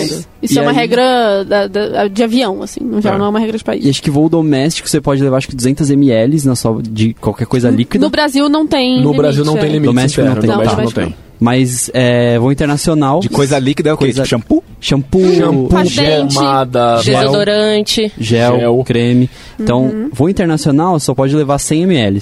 E aí, se você tiver com algo que tiver mais Não, de 100 por ml, recipiente. É, Por na verdade é, isso, é o seguinte, é um litro, é, é um um litro. no total, separados em recipientes de até 100 100 ml. até 100 ml. Só pra dar uma dica dessa questão, eu tive em Amsterdã, e Amsterdã, lá na, na fábrica da Heineken, você faz a experiência Heineken lá, que eu recomendo super Eu- é Eu ia falar mal e ele. Ah, você Ai, só tem Vitória. experiência ruim. Vamos lá. E, e lá no final da, da, da, da, experiência, se faz um. Se você quiser fazer uma garrafa personalizada com seu nome, você faz. Eu não fiz porque eu fiquei com medo justamente disso, porque era do. Mas todo mundo falou, vai, leva, leva, leva. Leva vazia. Não que é, é, uma, é uma garrafa fechada, é uma- é cerveja mesmo que ele produz e te dá e a Bebe a embalagem. cerveja e- Não? Não. tá, entendi, É. entendi. Mas, tipo, foi uma das coisas que eu não trouxe. Justamente foi por causa disso que eu fiquei com medo do. Como é uma garrafa, uma long neck, long neck dá 355 ml mais ou menos. Então, já superava, porque você tem desodorante, ele conta. E, tipo, se, seu, se seu perfume for 100 ml, aquele perfume que custa 500 reais, não leve ele, porque vão jogar fora. E se eu comprar Exatamente. um perfume fechadinho, bonitinho? Dentro, lá dentro do aeroporto, ele é liberado. Porque Depois, shop do, lá. depois do, Duty free do raio-x. do Eu, Free, eu comprei lá no... Lá na loja, no na rua, estrangeiro. No Dutch fora Free. do E vim aeroporto, pra cá. Fora do aeroporto, É, no Dutch eles vão Free. jogar fora. Se você comprar dentro do Duty Free, eles liberam. Ah, Porque você já Entendi. passou pela, pela, Pelo pelo raio-x. É. blá blá blá blá blá. Porque e- é, uma, é um produto que eles têm controle. É, e deixa Exato. isso embalado até o fim da tua viagem, pelo amor de Deus. Não vai abrir o. Não o- abre. Ah, deixa eu provar pra ver. Não faz isso. isso vão- comigo é dentro do avião. Se eu Isso. É porque você vai precisar isso- voltar depois, né? É, despachar você leva o que você quiser, menos produto animal. A Exato. treta é o raio-x. Então, se você for passar pro raio, pelo raio-x, tem que ter essas, esses recipientes de até 100 ml e não passar. E De um litro. Mais um uma litro. recomendação. Se você quiser comprar qualquer coisa no Duty Free, compra na volta. É menos. é Como o Yara falou, se você comprar na ilha, você tem que manter esse pacote fechado, sem mexer. Nota fiscal. Com nota fiscal São os próxima. mesmos produtos? É a É, mesma mesma loja? coisa, assim? mesma. É meio que um padrãozinho. Mas, É, tipo, pode ser que a tenha recomendação menores. é, traz a volta, compra na volta. Compra na volta. Compra na volta. E compra sempre no aeroporto de fora. Os do país são sempre piorzinhos. Então, tipo assim, ai, despache... ai, tô saindo da França, é, vou pegar o avião pro Brasil, compra no. da- é, no free da França. Da França. O daqui vai ter menos coisa sempre, assim. E às É, vezes os- o preço também é um pouco mais caro. É. É, eu ia falar alguma coisa que Aí beleza, eu embarquei, tá tudo certo com a minha bagagem, sentei. Aí, o avião é aquele mesmo avião de viagem nacional, apertadinho, Não, assim. ele, Ah, ele é deita, apertadinho, ele deita, mas ele tipo tem um- ônibus. Não. Não, Não. É, é- Ele deita igual engano, é você vai 15 gra- pra, pra Campinas. É 15 graus de. de, de, de- É, ele de- deita igual Ele deita deita menos que a tua cadeira do trabalho. Mas e aí? São 12 horas de voo. São Você 12 se horas ali. Aí ele tem um entretenimento a bordo pra assistir um filminho. Assistir um E filme. dependendo do seu valor econômico, você pode ficar meio depressivo na hora que você tá passando também. Exato. Porque os aviões, a primeira classe fica Você na entra frente. pela primeira classe. Então você passa pela primeira classe, É, tá lá. Você olha, você chora. Você chora. Galera tomando um drink, né? Um baita do e ela tá spa. deitada. Mas também você pode chegar antes do seu embarque, chegar ali no balcão, você tá indo despachar sua mala, você tá indo ali, né, fazer check-in e tentar pedir um upgrade. Você já conseguiu isso? Não, mas minha irmã consegue em absolutamente todas as viagens. Eu já pedi também, é eu porque ela é nunca bonita. consegui. Mas ela é bonita? Gente, minha irmã é linda, mas assim, Então. ela não é a Angelina Jolie. Tipo, não é por isso que ela ganha. Tipo, eu já é tentei blogueira? várias vezes fazer isso. Então, mas ela, ela foi antes. Isso era Antes antes. de ser Antes blogueira? de ser blogueira. É porque ela não é uma blogueira famosa. Ela, tipo assim, ela é uma blogueira famosa no nicho famílias que vão pra Disney. É um nicho muito pequeno. Mas ela sempre pediu. É, não custa nada tentar. eu nada. não consegui. Não consegui. Eu conheço muita gente que consegue. Mas ela viaja ó, sozinha. Ela a viaja gente- sozinha. Não, com o marido. Ah, os A dois gente- conseguem. A gente pode fazer uma coisa? A Vitória vai pedir um áudio pra ela, dela ela pedindo pro aeromoço. Ela- e a gente põe aqui, porque eu preciso dessa informação. Como- as informações de como É pedir. útil pra todo Pedir. mundo. É. É, mas isso é uma coisa que realmente não custa nada tentar. E é- chega com uma historinha, fala que vocês estão noivos. É uma viagem de. De você tá de indo com a sua. Ah, namorada. isso existe, não é só em Friends, assim? De, ah, não, Não, toma aqui a não. passagem de primeira classe. Tenta, não custa nada Tenta, não tentar, custa nada. porque a, a comissário de bordo, eles são gente boa. Eu conheço, eu conheço Ah, vários não é no comissários. guichê do aeroporto, é lá quando eu tô Os dois, no... os dois. dois. Se Se você não cons- conseguir na, não conseguiu no no guichê, vai no comissário. E uma coisa. É ter cara de pau. Cara de Pode pau, ser- cara de pau. Olha um lado bom do coronavírus. Como as, as pessoas estão viajando menos para a Europa, pode ser que o avião esteja vazio. E você, com todo o seu charme, você conversa com a pessoa, ela vai ver, ah, a primeira classe ou a classe intermediária tá vazia, ela pode chegar assim e falar assim, vai. Então eu tenho vantagem de chegar e ficar na filinha pra entrar primeiro no avião. Como assim? Não entendi. Porque as pessoas que entram primeiro e essas Elas pessoas são que têm pessoas- cara de pau, elas conseguem esses lugares que são Não melhores. necessariamente. Não, mas, mas entra primeiro Não, no porque avião. os Eu assentos, os assentos são pré-marcados, É. né? Eu- Então, mas é tem que entrar primeiro, porque, gente, olha, experiência voltando pro Brasil. não, eu tava lá, eu tava indo de Paris pra Itália, pra Roma. E aí o cara me para no avião e fala: Ai, de onde vocês são? Na, na fila pra embarcar. Aí eu, ah, Brasil, né? tipo, e o cara foi um francês que chegou falando em inglês. Eu falei: Meu, tem alguma coisa muito errada pra esse cara tá falando em inglês. Por que, que ele tá sendo simpático comigo? Por quê? Por quê? Por quê? Francês não fala inglês. Ele- Eles, ode- eles falam, mas odeiam. Francês, francês te odeia. Francês te odeia. Eles já nascem odiando o estrangeiro ou o brasileiro? O estrangeiro. O mundo, todo mundo. Eles, eles te odeiam. Aí eu falei, meu, aí o cara começou a falar, ah, eu falei, ah, sou do Brasil, mas eh, eu moro no Brasil, mas sou da Argentina e tal. E aí ele perguntou, e ele falou assim, ah, que- primeiro que ele puxou um papo que eu acho ótimo. Ele falou assim, ah, Argentina é legal, eu adoro a América Latina, eu já fui pro México, eu gosto do jeito que vocês vivem. Ai, ai, ai. Aí eu fiquei tipo, meu, o México é o primeiro país lá em cima da, da América Latina e a Argentina é o último, mas ok, né? E aí o cara me pediu, ah, você pode despachar a tua mala? Aí eu falei, posso. Como assim? Não, não tô entendendo. É porque. Mala de mão, eles A podem mal- pedir pra você despachar. Por quê? Gratuitamente, gratuitamente. Gratuitamente. Tá acontecendo hoje do tem Porque Brasil. tem muita gente. E esses low cost dentro da Europa, eles têm um- uma, um- uma bagagem ainda menor lá em cima, entendeu? Menos espaço ainda. É, detalhe importante: se você vai andar de low cost na Europa, é diferente no Brasil. No Brasil, você pode levar os 10 quilos da, tu, da tua mala e você pode levar uma mochila, uma bolsa, alguma coisa assim. Lá tem empresa que permite, mas tem empresa que não te permite fazer isso. Que é os. É só a mala e acabou. é 10 só quilos, mala. soma de tudo. Geralmente eles não vão pesar a mala. E tipo, se você, mesmo que se você some tudo e, ter, e, tenha, e, e dê 9 quilos, por exemplo, ele vai falar, não pode, que é um, um volume. Eles ainda É, eles têm volume. É, volume. exata- é, um, Volume. é um volume. E aí, beleza. Geralmente eles não pesam, mas pode ser que eles venham a pesar e aí você vai ter que se descartar de coisa. E aí ele me pediu isso, eu falei, tá bom, faz. A minha mala era emprestada. Cheguei na Itália eh, e adivinha? A mala estava quebrada. Tipo, quebraram a alça da minha mala e eu fiz uma Eurotrip que eu recomendo, tá, gente? Tem gente que não recomenda, mas eu recomendo. Eu passei 20 dias na Europa só com a mala de mão e foi maravilhoso. Foi ótimo. Tipo, lava a calcinha e sutiã no banho e roupa você encontra uma lavanderia e lava. É muito menos trabalhoso para você se locomover do aeroporto, principalmente eu que passei por muitas cidades. Mas aí tem esse problema, meu, quebraram minha mala de mão e eu tava, felizmente eu tava no último destino e eu tive que andar pela cidade com a mala quebrada. Dar um trabalhinho é difícil. Então, se eles pedirem pra despachar, meu, a gente é brasileiro, a gente tenta ser simpático, mas no geral, tenta evitar despachar e eu sempre entro primeiro no avião porque eu não quero despachar minha mala depois disso. É, mas aí vai de cada um, né? Eu tive essa experiência de despachar mala também na minha primeira viagem, quando eu viajei, que foi assim, eu tava de mochilão. Aquele mochilão, meu mochilão é 50 litros mais ou menos. Que é Ele aquele não- padrãozão de que é aquele padrãozão mochilão. Isso. Isso. E é porque ele fez um sinal aqui, a gente falou isso, é porque ele fez uma mímica de Fiz uma como- mímica de você usando uma super mochila. Uma mochila.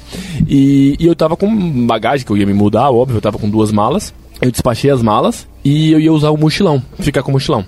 E aí um dos problemas foi a questão dos mls. Eu tava com pasta de dente, creme de cabelo, shampoo, essas coisas que eu levei, mesmo sendo pequeno, eu levei, no total ela falou, ó, recomendação, despacha, que pode ser alguma coisa, pode dar algum problema pra você lá na frente, sei o que, então despacha. Despacha a mochila. Chegando na cidade, minha mochila ficou onde? Ficou em São Paulo. Não sei por que cargas d'água, somente a mochila não veio. Então, tipo, aí eles, eu entrei em contato, falei com a moça da companhia, ela falou, ó, beleza, a gente já localizou sua mala, sua mala tá em São Paulo ainda, não entrou no avião, e eh, depois de dois dias ela chega. Dois dias? Dois, Dois dias é Mano, uma- é uma data Neymar, boa. Eu vi no Neymar, falei, peixe é o dois, caralho. Dois dias, ela falou, dois dias chega.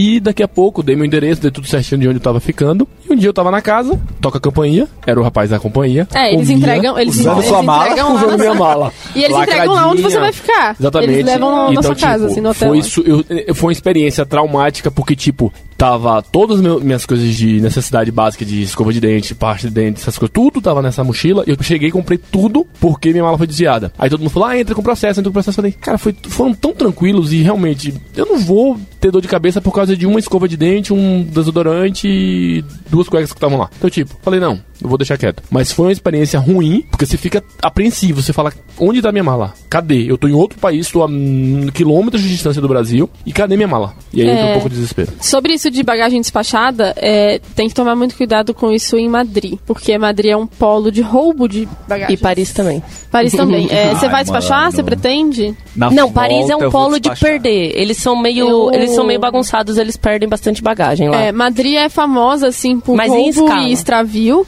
É, e uma minha, quando eu fui para Portugal, minha melhor amiga foi também. A gente foi fazer intercâmbio juntas, de seis meses. E a Ibéria perdeu a mala dela e nunca foi encontrada.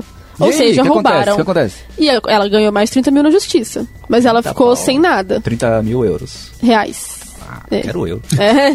Mas assim, é, foi um processo muito traumático na época. Ela levou duas malas cheias, porque era uma mudança de país. É, eu também levei mala cheia. Ela levou duas malas, médias cheias. É, uma delas que tinha roupa de inverno, tinha roupa íntima e roupa de inverno e umas coisas que tinham valor sentimental. Essa foi a perdida. E a gente foi em janeiro, então tava frio pra bosta em Portugal. É no Porto, principalmente, que venta muito. Ela chegou, eu fui depois dela, fui uma semana depois. Ela chegou lá, a Ibéria falou: perdemos sua mala, a gente vai localizar e vai te mandar. Enquanto isso, tudo que você comprar, manda é, nota fiscal, que a gente vai reembolsar. E a gente também vai te dar 350 euros por semana. Ela juntou tudo isso, eles nunca mandaram, nunca deram reembolso. Na época, né? Eu tive que levar sutiã e calcinha pra ela do Brasil e remédio, que ela tem uma doença autoimune, e eu tive que levar os remédios pra ela que estavam na mala. Então, assim, foi bem traumático. A gente. Eu lembro direitinho, a gente teve que sentar. Eu, ela e a mãe dela. A mãe dela foi pra lá pra tentar ajudar a gente. É, a gente teve que sentar e anotar tudo que tinha na mala. Ela foi lembrando. A gente anotou, pegou foto, montou num PDF o nome, né? A descrição, foto e o valor estimado da peça. E por isso eles conseguiram tanto dinheiro na justiça. Mas assim, e ela foi por Madrid. E ela foi de Ibéria. E eu não recomendo viajar de Ibéria. É, sua viagem é Minha Air France. Air France. Ah, tá. Menos mal, a Air France é bem boa. É, não recomendo viajar de Ibéria e nem por Madrid. Se for por Madrid, só aquela coisa da imigração, que vai tudo certinho. E não despache bagagem, porque é um polo de roubo de Madrid. É bem comum. E se despachar, tenta colocar aqueles, aquelas proteções de. que é um pouco inibidora. na ve- é, mas ela na inibe, verdade- não é 100%, mas ela pelo menos inibe. Aqueles plásticos. Aqueles plásticos em- que de proteção. É. Eles é um pouco. É, ele inibe porque é muito fácil arrombar uma mala. Eu tive que arrombar minha própria mala. E é muito fácil. E é muito fácil segredo. arrombar uma mala. É, não, não, nem precisa. Porque, gente, arrombar a mala de zíper, é, você só precisa de uma caneta. De uma caneta. Você só precisa de uma caneta. Caneta Bic. Caneta Bic, você pega a caneta Bic, coloca a pontinha dela na- no zíper, no meio do zíper, e empurra pra dentro. Não precisa nem fazer força. O zíper abre. Sim. O zíper abre. E você consegue abrir a mala inteira. E aí você consegue fechar a mala com o próprio zíper e ninguém nunca vai saber que sua mala foi aberta. Eu tive que aprender a fazer isso porque quando eu fui de Lisboa pro Porto, o avião que eu tava era um avião muito pequeno e não cabia a mala de todo mundo. Aí eles tiveram que mandar meu- minha mala no voo da frente. Só que nisso, eu tive que deixar a chave do meu cadeado na polícia do aeroporto do Porto, porque eles tinham que fazer a alfândega. Só que quando eu peguei minha mala, o escritório tava fechado. Aí eu falei, não vou esperar o escritório abrir pra eu pegar a chave, eu vou arrombar minha própria mala. E aí até hoje ela está assim, tem quatro anos. Isso foi em 2016. É, então assim, se você tiver dinheiro pra comprar uma Rimova, que é a melhor mala do mundo, compre, porque ela não tem nem zíper. Mas se não, aceite que sua mala pode ser aberta a qualquer momento. Eu espero que eu não esteja incentivando ninguém a roubar. Tem alguns zippers também que hoje eles já são aqueles zippers inversos, que ele tem uma meio que uma proteção que ele impede justamente disso. Que você, é de como se você fechasse por dentro. É como né? se você fechasse por dentro. E quando você empurra, ele abre o zíper, mas o, o zíper, quando volta, ele trava. Fica pra dentro. Ele, fica, ele trava o zíper, então não consegue fechar. Então ele é também um, alguma coisa de inibir ah, quem faz isso. Também nunca tive problema de questão de roubo de, de nada, de, minha, de mala, de nada. Eu já tive só mala danificada, igual a Yara e essa amiga minha que teve a mala, Mala perdida. danificada, não. É, e eles cagaram pra minha mala danificada, tá? Eu nem lembro o nome da companhia aérea. É a mais baratona lá da... Ryanair, EasyJet ou Transavia, os principais. Não, não era... Ai, não lembro. É, eu já tive Ah, mala foda- danificada aqui no Brasil, na Gol. Cometa, e... Cometa, Cometa. É, eu já tive mala danificada na Gol e aí a gente reclamou e eles deram uma passagem pra qualquer lugar do Brasil, com exceção de Fernando de Noronha, em, em 12 meses. Gente, é, é importante, se vocês têm algum problema com a companhia aérea, é, veja se não cabe um processo. No, É no meu muito caso, fácil. é muito fácil ganhar um processo e tem vezes que você passa por umas situações que você não é obrigada.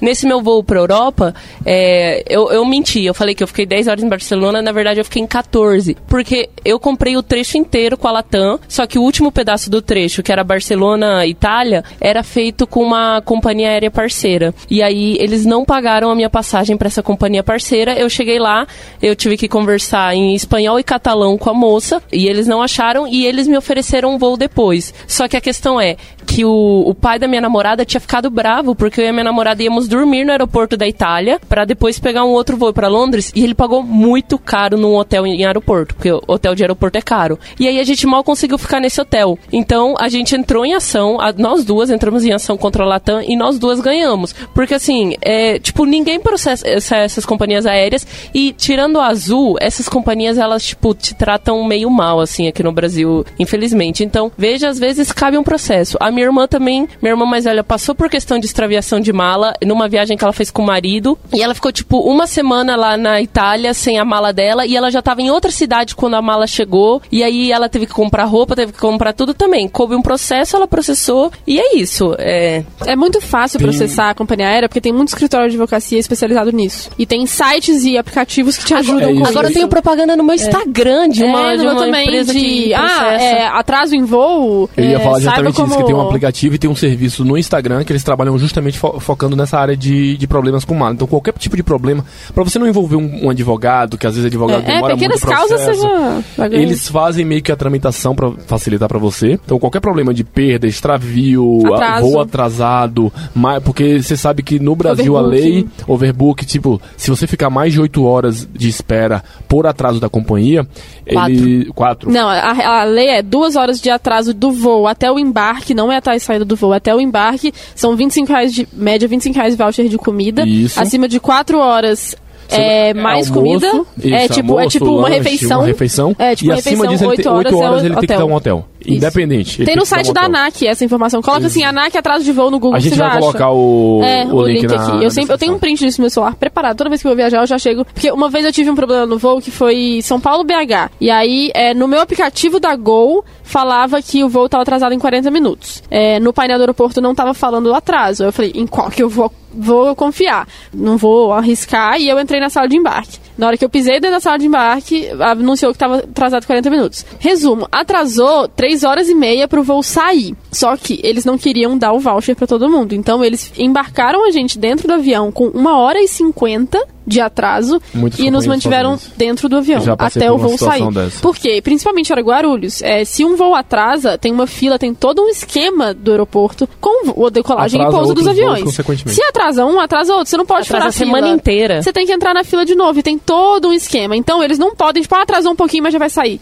Às vezes tem isso, mas é, eles embarcaram a gente, foi por causa disso, e aí foi antes de duas horas pra não ter que dar voucher. Aí quando a gente tava dentro do avião completou 10 horas, 10 horas, tô doida, duas horas eu chamei o comissário e falei assim: ah, eu quero meu voucher, porque a gente tá dentro da lei. Ela falou assim: ah, não, são só são duas horas até o embarque. Eu falei: então tá, então vamos ver na hora que a gente descer do voo, né? E aí na hora que eu desci do voo, eu fui no balcão, reclamei, eles me deram um voucher, mas assim, só eu e mais um moço fomos lá, de um avião de 200 passageiros. Então, assim, é, pouquíssima gente reclama. Então, isso que a Yara falou é real. Vale a pena entrar na justiça porque é mais barato pra eles só pagar e aceitar Do que, passar ficar por lutando. todo o trâmite entendeu? de, de, de- de, de, Recuo, de ação. Vai de novo. É. Sim. Aí eu recuo. É. Eu só quero voltar a um assunto anterior. Então, é, quando a gente falou de carregar coisa na mala de mão e coisa assim, eu esqueci de contar um pouquinho de Buenos Aires. Eu estive em Buenos Aires no fim do ano para visitar minha família. Eu posso falar um pouco de Buenos Aires, mas assim, minhas viagens lá são turísticas, mas meio turísticas porque eu tenho família lá. Eu fui visitar meus avós e aí eu voltei com eles. E aí eu vivi a experiência de entrar pela fila preferencial em todas as filas de aeroporto, porque meu, minha avó é cadeirante e meu avô já tá velho. E foi, foi muito legal. Me senti demais. Mas enfim, é porque a, a aeroporto é fila quilométrica, né? Mas na Argentina, assim, eu- meu passaporte é brasileiro, meu passaporte não é argentino. Eu não vou com nenhum documento argentino porque eu não tenho, eles estão todos vencidos e eu nunca renovei esses meus documentos de lá. Então eu vou com o passaporte brasileiro e eu passei com vinho pai passa com vinho na mala de mão de boa e ninguém nunca para nada. Pode ser que pare e te mande devolver, mas geralmente na Argentina eu fui com perfume, eu fui com desodorante, eu fui com tudo, ninguém falou nada. Com Buenos Aires eu voltei com seis garrafas de vinho. É, e não teve na mala de mão? Na mala de mão. Que Porque eu fiquei com doideira. medo de despachar e quebrar e sujar Meu toda a pai minha faz mala. uma caixinha. Eu- exatamente. eu fiz uma caixinha, botei no saco e trouxe e ninguém falou Só nada. leva a nota fiscal, qualquer coisa, mas é de boaça, assim. É como se fosse um voo doméstico. Gente, né? eu Isso. com. É que Que é salame com- argentino é a melhor coisa que existe nesse mundo. Longaniça. Salame de carne mesmo? É, longaniça, um nome. Longaniça calabresa, se você for pra Argentina. E aí, mano, eu, eu volto com isso na, na mala de mão, eu volto com um monte, assim, porque é minha paixão. Isso porque tem a regra de que não pode viajar com produtos de origem animal, tipo Sim. queijo e carne. Eu acho que. Não, mas eu acho que isso caiu. É, pra o Mercosul, não tenho certeza. Ah, Eu Mercosul. não. É, não sei. Eu sei que viagem internacional, tipo, num geral, assim, sem especificar, é, não pode, tipo, viajar com queijo e bichos. Tipo, É. origem animal, né? Tipo, mas assim, manteiga não pode e tal. É.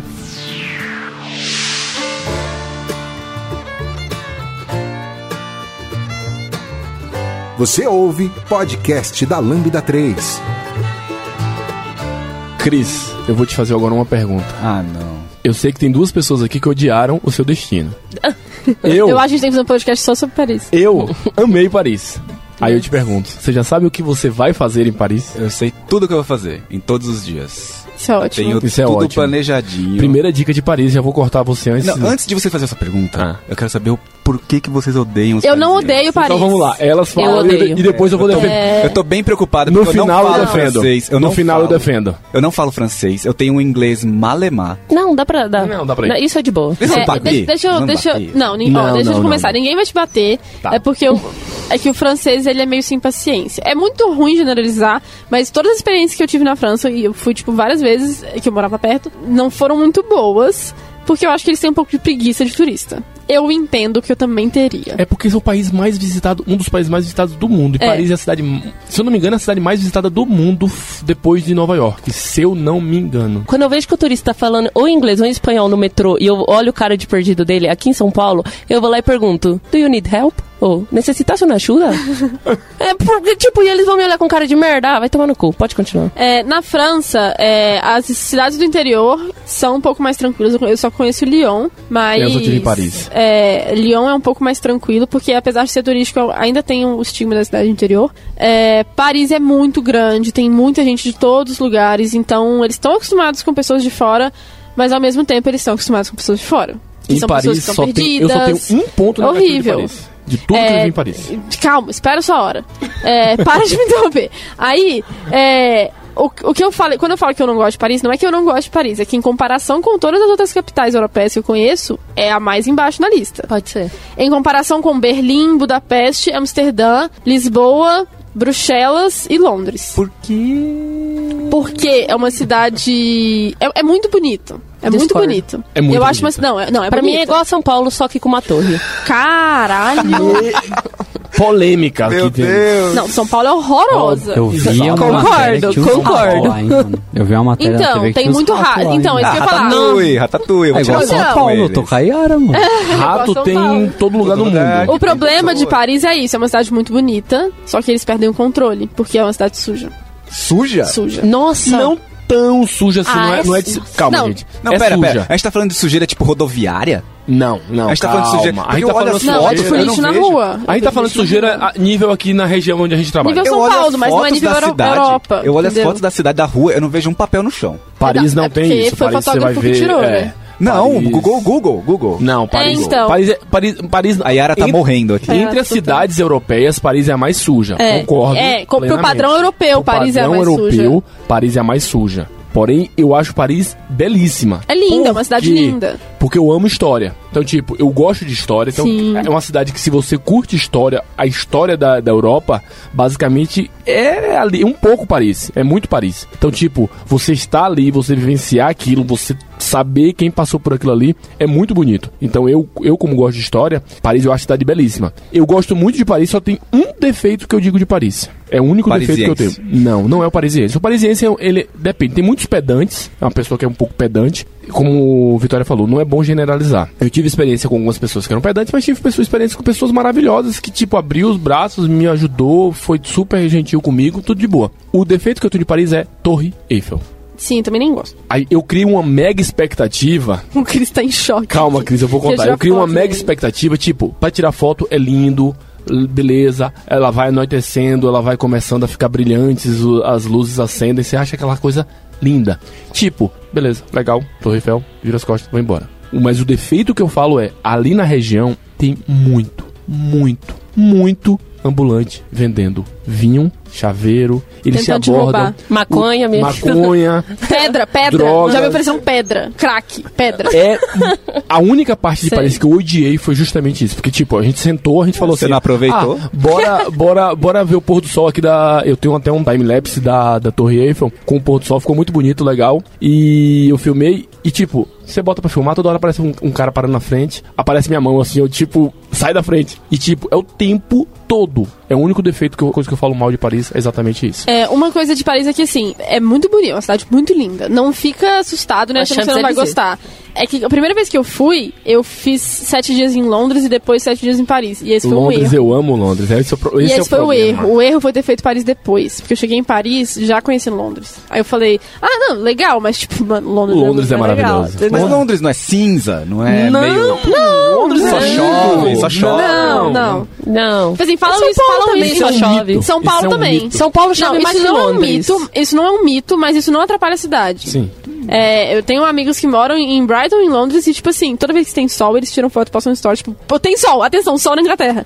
Mas isso não atrapalha a visita, sabe? Eu já fui no verão e, tipo, no, na- no outono em Paris e, tipo, tava meio que chuvoso e tal, e foi super tranquilo. Isso não me atrapalhou, em Londres também não me atrapalhou. É, o problema foi que eu fui com uma expectativa muito grande pra Paris, sendo que eu já tinha conhecido Berlim, Amsterdã e Londres, que estão muito além de Paris pra mim. Mas Paris tem sim seu charme. É, o negócio da torre que eu falo é é muito legal ver a vista de Paris com a torre, porque é, É tipo um sonho. torre? Não, Não? não, é, Pra é olhar pra ver- cidade. Vai no Arco do Triunfo. Ah, aí é, você a vai olhar. é, então, é, Notre Dame, exato. a vista de Subir- Notre Dame seria mais é bonita, assim, mas Notre Dame eu acho que tá fechado agora, né? Tá fechado. Ainda tá pra- fechado. É. É que assim, subir na torre é legal, tipo, caralho, você tá dentro da torre.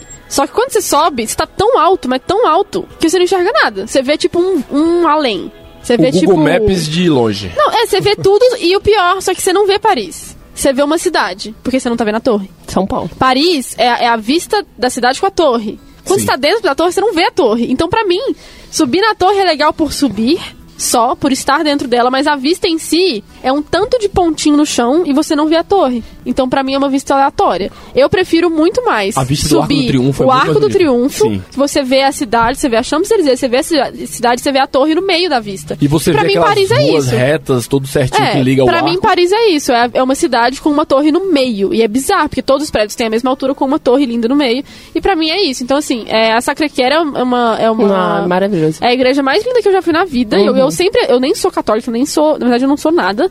E eu amo entrar em igreja porque é muito bonito. Eu. Só que É- a é o meu Sacré-Cœur tem um problema. E eu já vou te avisar e avisar todo mundo que tá ouvindo. Eu vou também. A Que escadaria. é, a, é, é, Sacré-Cœur é... Ande com as mãos no bolso quando você estiver ao redor da Sacré-Cœur. Por É, quê? Tem muito. Tem um golpe que eles fazem que eles chegam e colocam uma pulseira no seu pulso. Ah, do eu nada, vi isso, do nada. eu vi isso, eu vi eles isso. pegam o seu braço e colocam uma pulseira. Aí você fala, que porra é essa? Ele fala, ah, agora tá no seu braço, tem que pagar. É isso. A história é essa.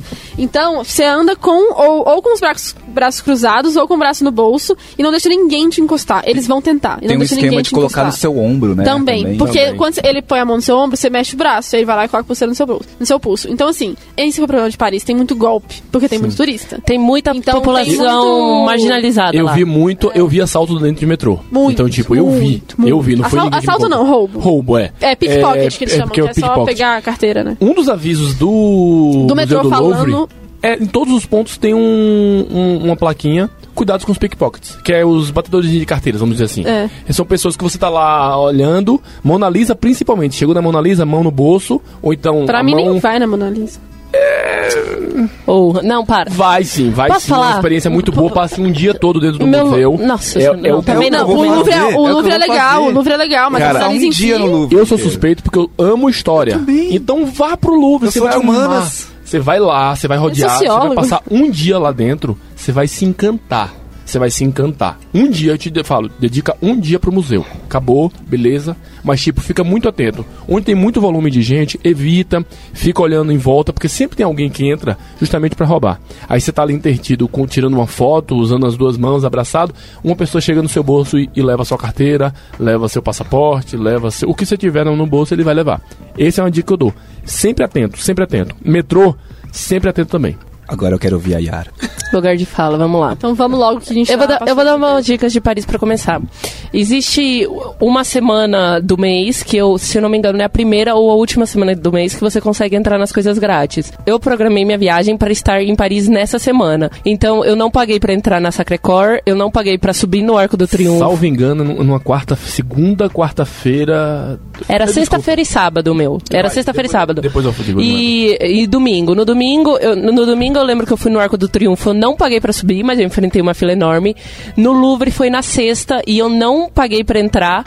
Eu tive que mostrar meu passaporte, mas eu não paguei pra entrar porque eu era menor de 25 anos. Mas existe um dia que é, é um dia que é grátis pra todo mundo entrar de graça. E na Sacré-Cœur também. Então, isso é bom. Eles têm algumas influências pra cultura, para as pessoas. Isso é legal e você consegue fazer esse tipo de coisa. Em Londres também eu tenho uma dica que eu, eu vou falar agora porque eu acho que a gente não vai voltar pra esse assunto depois, que Londres é. Você chegou lá no lugar pra subir no, no London Eye, se você tiver acompanhado, uma boa dica é procura no chão ou no lixo. Eu fiz isso. O lixo de Londres é limpinho. Você revira. Eu encontrei duas passagens de trem, independente de qualquer passagem. Duas passagens de trem. E aí você vai chegar lá no lugar onde compra o ingresso da London Eye, vai mostrar as duas passagens de trem e fala: Eu quero dois ingressos no, pre- no preço de um. E você vai subir na London Eye por dois ingressos no preço de um. É, eu fiz isso, deu certo. Essa dica eu não sabia. Tô, tô chocado. Tô chocado. Pois é. Tipo, eu achei um no chão e um no lixo, mas foi assim, eu no lixo eu tirei um jornal, tirei uma outra coisa seca e tava um ingresso lá ali me esperando. Outra Oh! coisa seca. Fila de brasileiro nos E, lixos gente, de Londres. assim, eu acho Londres menos cinza do que São Paulo. Eu acho que aqui chove mais do que lá. E eu fui no inverno, não sei como que é. Mas enfim. Paris! Paris. Vamos falar de Paris, então. Gente, eu sou formada em arte. Eu gosto de arte, eu gosto muito de história. Eu também sou de humanas. Como você não gostou de Paris? Eu acho a cidade. É tudo uma questão de expectativa. Eu já tinha passado por Barcelona, Londres e Amsterdã. São três cidades maravilhosas. Quando eu cheguei em Paris, as pessoas são muito grossas, a cidade é suja. O que eu recomendo da cidade? Quando você tá em ambientes internos, ela é legal. Quando você entra no Louvre, eu me distraio, porque eu gosto de arte. Eu também não passaria um dia inteiro lá, não. Assim, é, tem a Mona Lisa, que é bem legal. É, daí tem a Liberdade Guiando o Povo, que de Delacroix, não sei se vocês conhecem, é uma das minhas pinturas preferidas e ela é enorme. Enorme, é quadro, eu acho que vai de, da parede toda. Gente, é emocionante ver essa pintura ao vivo. Pelo menos pra mim, que ligo pra arte, né? E tipo assim, e essas coisas são legais. Só que a cidade, assim, eu não senti um encantamento que vem da cidade. Eu não sei. Porque eu tinha passado por cidades de andar na rua, elas me encantavam. E Paris era suja, era fedida. E tem rato pra todo lado. E o metrô que eu, eu tava do lado da Torre Eiffel, eu consegui um Airbnb bem barato lá perto. E, gente, o metrô que eu tinha que pegar pra ir pra tudo era muito fedido. Foi complicado, assim. O que foi bom em Paris, no fim das contas, muito legal, fui pra Euro Disney. Foi O metrô incrível. E comida, comida. Ah, dá pra comer bem, mas eu, eu achei que eu ia comer melhor do que eu comi. pra Eu ser sempre sincera. recomendo, eu sou muito barateira. Eu sempre vou em supermercado pra comprar comida. Eu também. Olha, Só. em todos os lugares que eu Faz visitei da Europa. Paris foi mais cara pra, pra comer. É tanto que a gente É, é a apelou cidade pro supermercado. cara. É a cidade mais cara na Europa. Então, você vai preparado pra comer. Se você quiser comer restaurante, alguma coisa, tipo, a gente foi comer aquele, aquele, aquele prato do pato Ah, você- sim. Fígado lá. que você empurra. e, Tipo, eu, eu tinha uma curiosidade, beleza, as pessoas desculpem, veganos, desculpem quem, de- É, quem é contra, não, tipo, não mas é tipo, era uma curiosidade que eu tinha, é muito tradicional, a gente foi comer no restaurante. Pagamos teoricamente caro em comparação ao real, fazer aquela conversão barata. Mas quem converte não se diverte. Então pense assim. Foi uma experiência legal, mas a maioria do meu, meu almoço, lanche, café da manhã, tudo era em supermercado, como o Vitório tá falando. Era comprar uma- aquelas saladas prontas de mercado, comprar um pão, uma baguete Isso. e comer com um refrigerante, com suco, acabou, tô saciado, beleza. De noite, compra uma baguete, ou compra um pão, ou compra uma pizza e alguma coisa assim do tipo. Come um crepe Se- na rua. Senta uma na comi- rua, senta na rua. É uma comida. lugar. isso é uma coisa muito natural, você vai ver. As pessoas sentando na rua, se tiver sol, principalmente. As pessoas sentando na grama com a comida ali no meio da rua, sem ninguém julgar, sem falar nada. É, isso é bem comum na Europa. Dica de Paris que eu dou. Tem um Paris Pass que vale muito a pena. O Paris Pass é o tipo assim, você compra, você dá direito a todos, ele- a depender do, da- do, do, do, do passe que você comprar, ele te dá acesso a algumas atrações. Então, tipo, se você comprar um, é um valor e tem algumas atrações, dois é um, um valor. A gente comprou de três dias o, o Paris Pass e, tipo, você não pega fila, então aquela fila gigantesca que tinha na, na, na Notre Dame, eu, eu cheguei na hora, ela falou, ah, tem que agendar. Abri o aplicativo, pum, agendei, mostrei pra ela, entra. Foi muito rápido e tinha aquela fila gigantesca na Notre Dame. Então tem essas vantagens. O Paris Pass, se eu não me engano, agora se me falha a memória, também te dá desconto pra você comprar passagem de metrô, essas coisas. E o que Yara falou, o metrô de Paris é muito velho e sujo. Esse também é um ponto também pra pra se levantar, é muito velho e sujo. Mas fora isso, Paris é lindo, vale a pena, Ai. curta, aproveite. É, então vou dar uma última dica e a gente finaliza, porque já estamos passando do tempo. É, sobre o metrô ser sujo. Essa tá 100% ligada à minha dica que serve para qualquer cidade, não é só Paris. É, vai usar o transporte público? Dê preferência pro ônibus, a não ser que o trânsito seja ruim. Porque o ônibus ele pode demorar mais, mas no ônibus você vê a cidade. No metrô, não. Vai fazer uma. vai, tipo, sei lá, tô indo de um lugar específico pra outro e aí vou ter que pegar, tipo, sei lá, várias baldeações de metrô. Mano, pega um ônibus. Você vai vendo a cidade do lado de fora, entendeu? É, e na Europa tem muito ônibus, é, falando na Europa especificamente, tem muito ônibus de dois andares. E é muito legal ficar no andar de cima, porque você enxerga tudo. E é uma boa maneira de conhecer a cidade, sabe? É, lá no Porto mesmo, em, em Portugal, muita gente vai pra praia, que é em Matozinhos, e tem um ônibus, todo mundo vai de metrô, porque é mais barato, metrô, não sei, todo mundo sempre automaticamente pe- pensa no metrô. Mas ou tem um ônibus que é da linha 500, inclusive, que tem, tem dois andares, ele custa 1,20 e ele vai direto pra lá, pra praia, ele para, tipo, ele para na, na orla, só que o caminho que ele faz, o metrô, primeiro que você vai enfornada dentro de um vagão. O ônibus, ele vai pela linha do Douro, que é o rio, ele vai pela orla do rio, como se fosse a ribeira, né, do rio, e vai até o rio virar mar. Então, assim, é uma vista muito legal. Em Paris e Londres eu fiz isso também, fiquei andando só de ônibus e vale muito a pena. É, recomendo, inclusive, se já que você vai ficar bastante dia, eu fiz isso, fiquei sete dias em Paris. O que eu fiz foi fazer tudo que era principal no começo, pra, tipo, já queimar, acabou, e aí eu comecei a pegar ônibus aleatórios. Ah, isso é legal. Sem, sem destino. Eu Isso é só entrava no ônibus. Isso é muito bom. Ah, aqui tô afim de descer. Aí tem que tomar cuidado só pra vizinhança não Ah, ser um lugar a região, perigoso. E aí foi isso uma coisa que me deixou mais gostando de Londres do que de Paris. Porque Londres eu podia descer onde eu bem entendesse, eu ia estar num lugar Você muito pode se seguro e perder em. Londres. É. Só Ah, isso só na Itália rapidinho. também. Você Não. pode se per... Eu, me- basicamente, uma experiência que eu tive, depois a gente pode até contar em outro, outro episódio, alguma coisa. Londres é uma cidade maravilhosa, até o povo é muito gentil, é muito Nossa, é hospitaleiro. demais. É um povo muito amável. E a minha experiência de Londres foi justamente isso, que eu me perdi em Londres e o cara basicamente me acompanhou, me colocou dentro do metrô, foi comigo até onde eu tinha que descer, me guiou até o ponto, e eu falei, obrigado. Ele, não, agora eu vou voltar pro meu ponto. Ele voltou, pegou o destino dele. Era outro destino. Isso você não vê em lugar nenhum no mundo alguém fazendo. Eu Japão. acho que só. Eu, é, ach- Japão, eu achei é, que ele ia te assaltar. Não, ele me acompanhou. Ele foi, me acompanhou. Não, você tá perdido, vamos aqui, faz assim. Foi me guiando e me colocou exatamente onde eu queria estar. É, E não me cobrou nada. O argentino manda você se fuder. O brasileiro te manda pro outro, destino, pro outro lado. é, mas é isso. O, o, ande de ônibus, basicamente.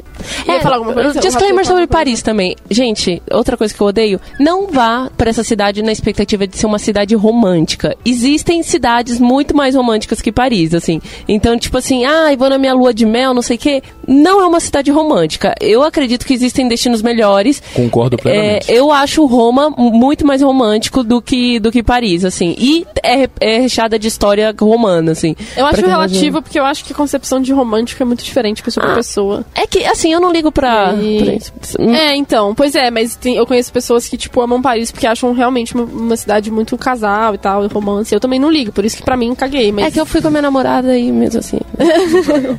Não, queria dar minhas últimas dicas pra finalizar o episódio também. Procure adaptador de tomada quando você for viajar. Sim. Porque senão você vai chegar lá, não vai ter como você ligar. O Brasil acho que é um dos únicos países que usa esse padrãozinho com três. Tem lugar que é palitinho, tem lugar que é bolinha, enfim. Se Então- você não for comprar, me fala que eu te empresto meu. Empresto meu. Procure tomada universal, Porque vai é caro. muito útil. E às vezes você vai chegar à noite, você vai estar num lugar que você nem sabe onde vende, e aí você vai ficar vendido, né? Literalmente. e aí você não vai ter como carregar suas coisas. E a segunda dica é procure um chip de internet também, porque a internet vai ser muito útil. Então às vezes vende aqui no Brasil mesmo, vende aeroporto, vende casa de No site câmbio. da minha irmã também vende. Ó, eu não recomendo A gente comprar vai pôr o site da irmã da Eu não recomendo comprar aqui no Brasil, que é muito caro. Não, tem uns que Depende. você É, depende compra da de tua fora e eles te comodidade. enviam. Depende da Ah, tua é? Comodidade sabia também. Porque Às o que vezes você eu- acha que se você quer a segurança, né, de, de É. partir De daqui, lá, né? É. E aí uma terceira dica é olhe se o Uber pra onde você tá indo, se você for se locomover de Uber, não de ônibus, como Uhum. é uma ótima ideia como a Vitória citou, mas se você for locomover, se locomover de Uber, veja se o lugar que você tá indo, é, o Uber é legalizado também. Porque tem lugares que não.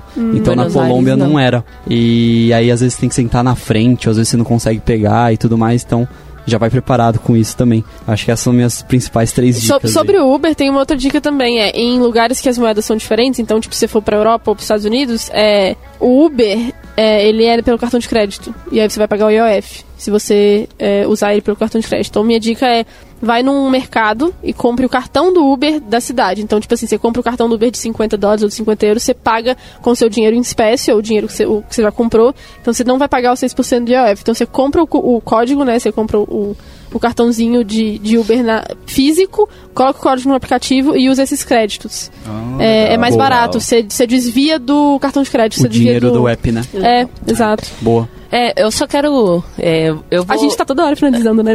tá bom, vai ser o último. Não, eu quero falar um pouco de Buenos Aires, porque eu falei antes que, é- que eu ia explicar por que que não pode ir, ir Ah, é, sem com- passaporte, e afinal eu não, eu não falei. Essa- eu vou falar rapidamente assim. É, Buenos Aires é uma cidade que as pessoas falam, "Ah, parece mais com, com a Europa do que com a América Latina. Se eu for comparar assim com o que eu conheço de, de São Paulo e de Europa, eu, eu tendo a concordar, sim, eu não acho que é nível europeu, mas ela é mais parecida mesmo porque ela é uma cidade mais histórica, uma cidade um pouco mais antiga, onde você vê mais marcas da- é, do tempo lá na cidade. Diferente de São Paulo, que você vê muito prédio novo, lá você vê o prédio novo, prédio velho, esse tipo de coisa. Isso tem um problema. A população da Argentina ela é muito arcaica em questão de tecnologia. Então, cartão de crédito ainda é uma coisa arcaica lá. É o nível de você ir passar o cartão de crédito e eles pedindo para você assinar a notinha do cartão, sabe?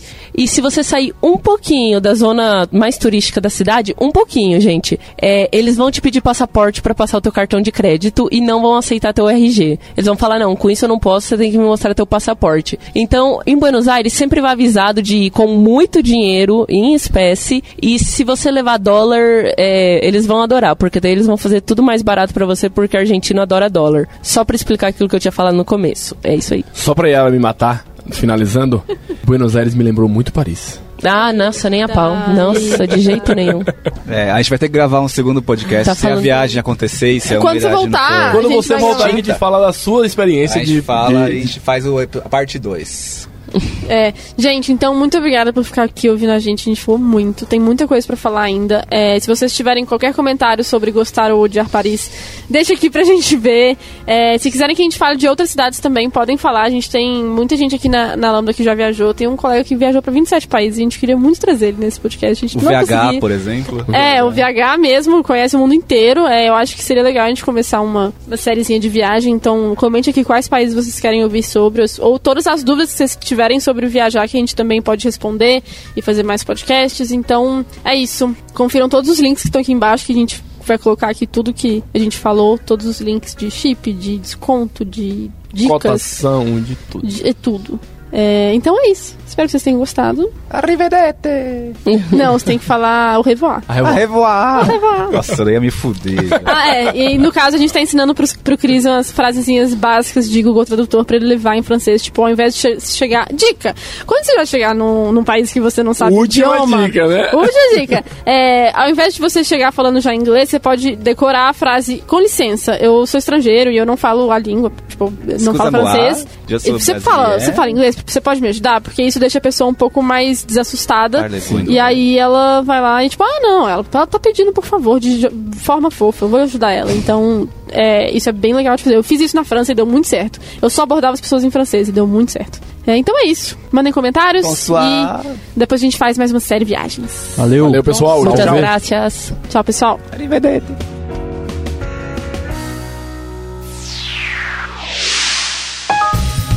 Você ouviu mais um episódio do podcast da Lambda 3. Indique para seus amigos esse podcast. Temos também um feed só com assuntos de tecnologia e outro que mistura tecnologia e assuntos diversos. Toda sexta-feira, sempre com o pessoal animado da Lambda 3. Você tem um podcast e quer gravar num estúdio legal, nosso espaço está aberto para você. É um estúdio isolado acusticamente, com uma mesa de gravação e microfones profissionais para até cinco pessoas. Tudo de graça. A ideia é estimular o podcast no Brasil. Pode ser sobre qualquer assunto. Fale com a gente pelo e-mail podcast@lambda3.com.br.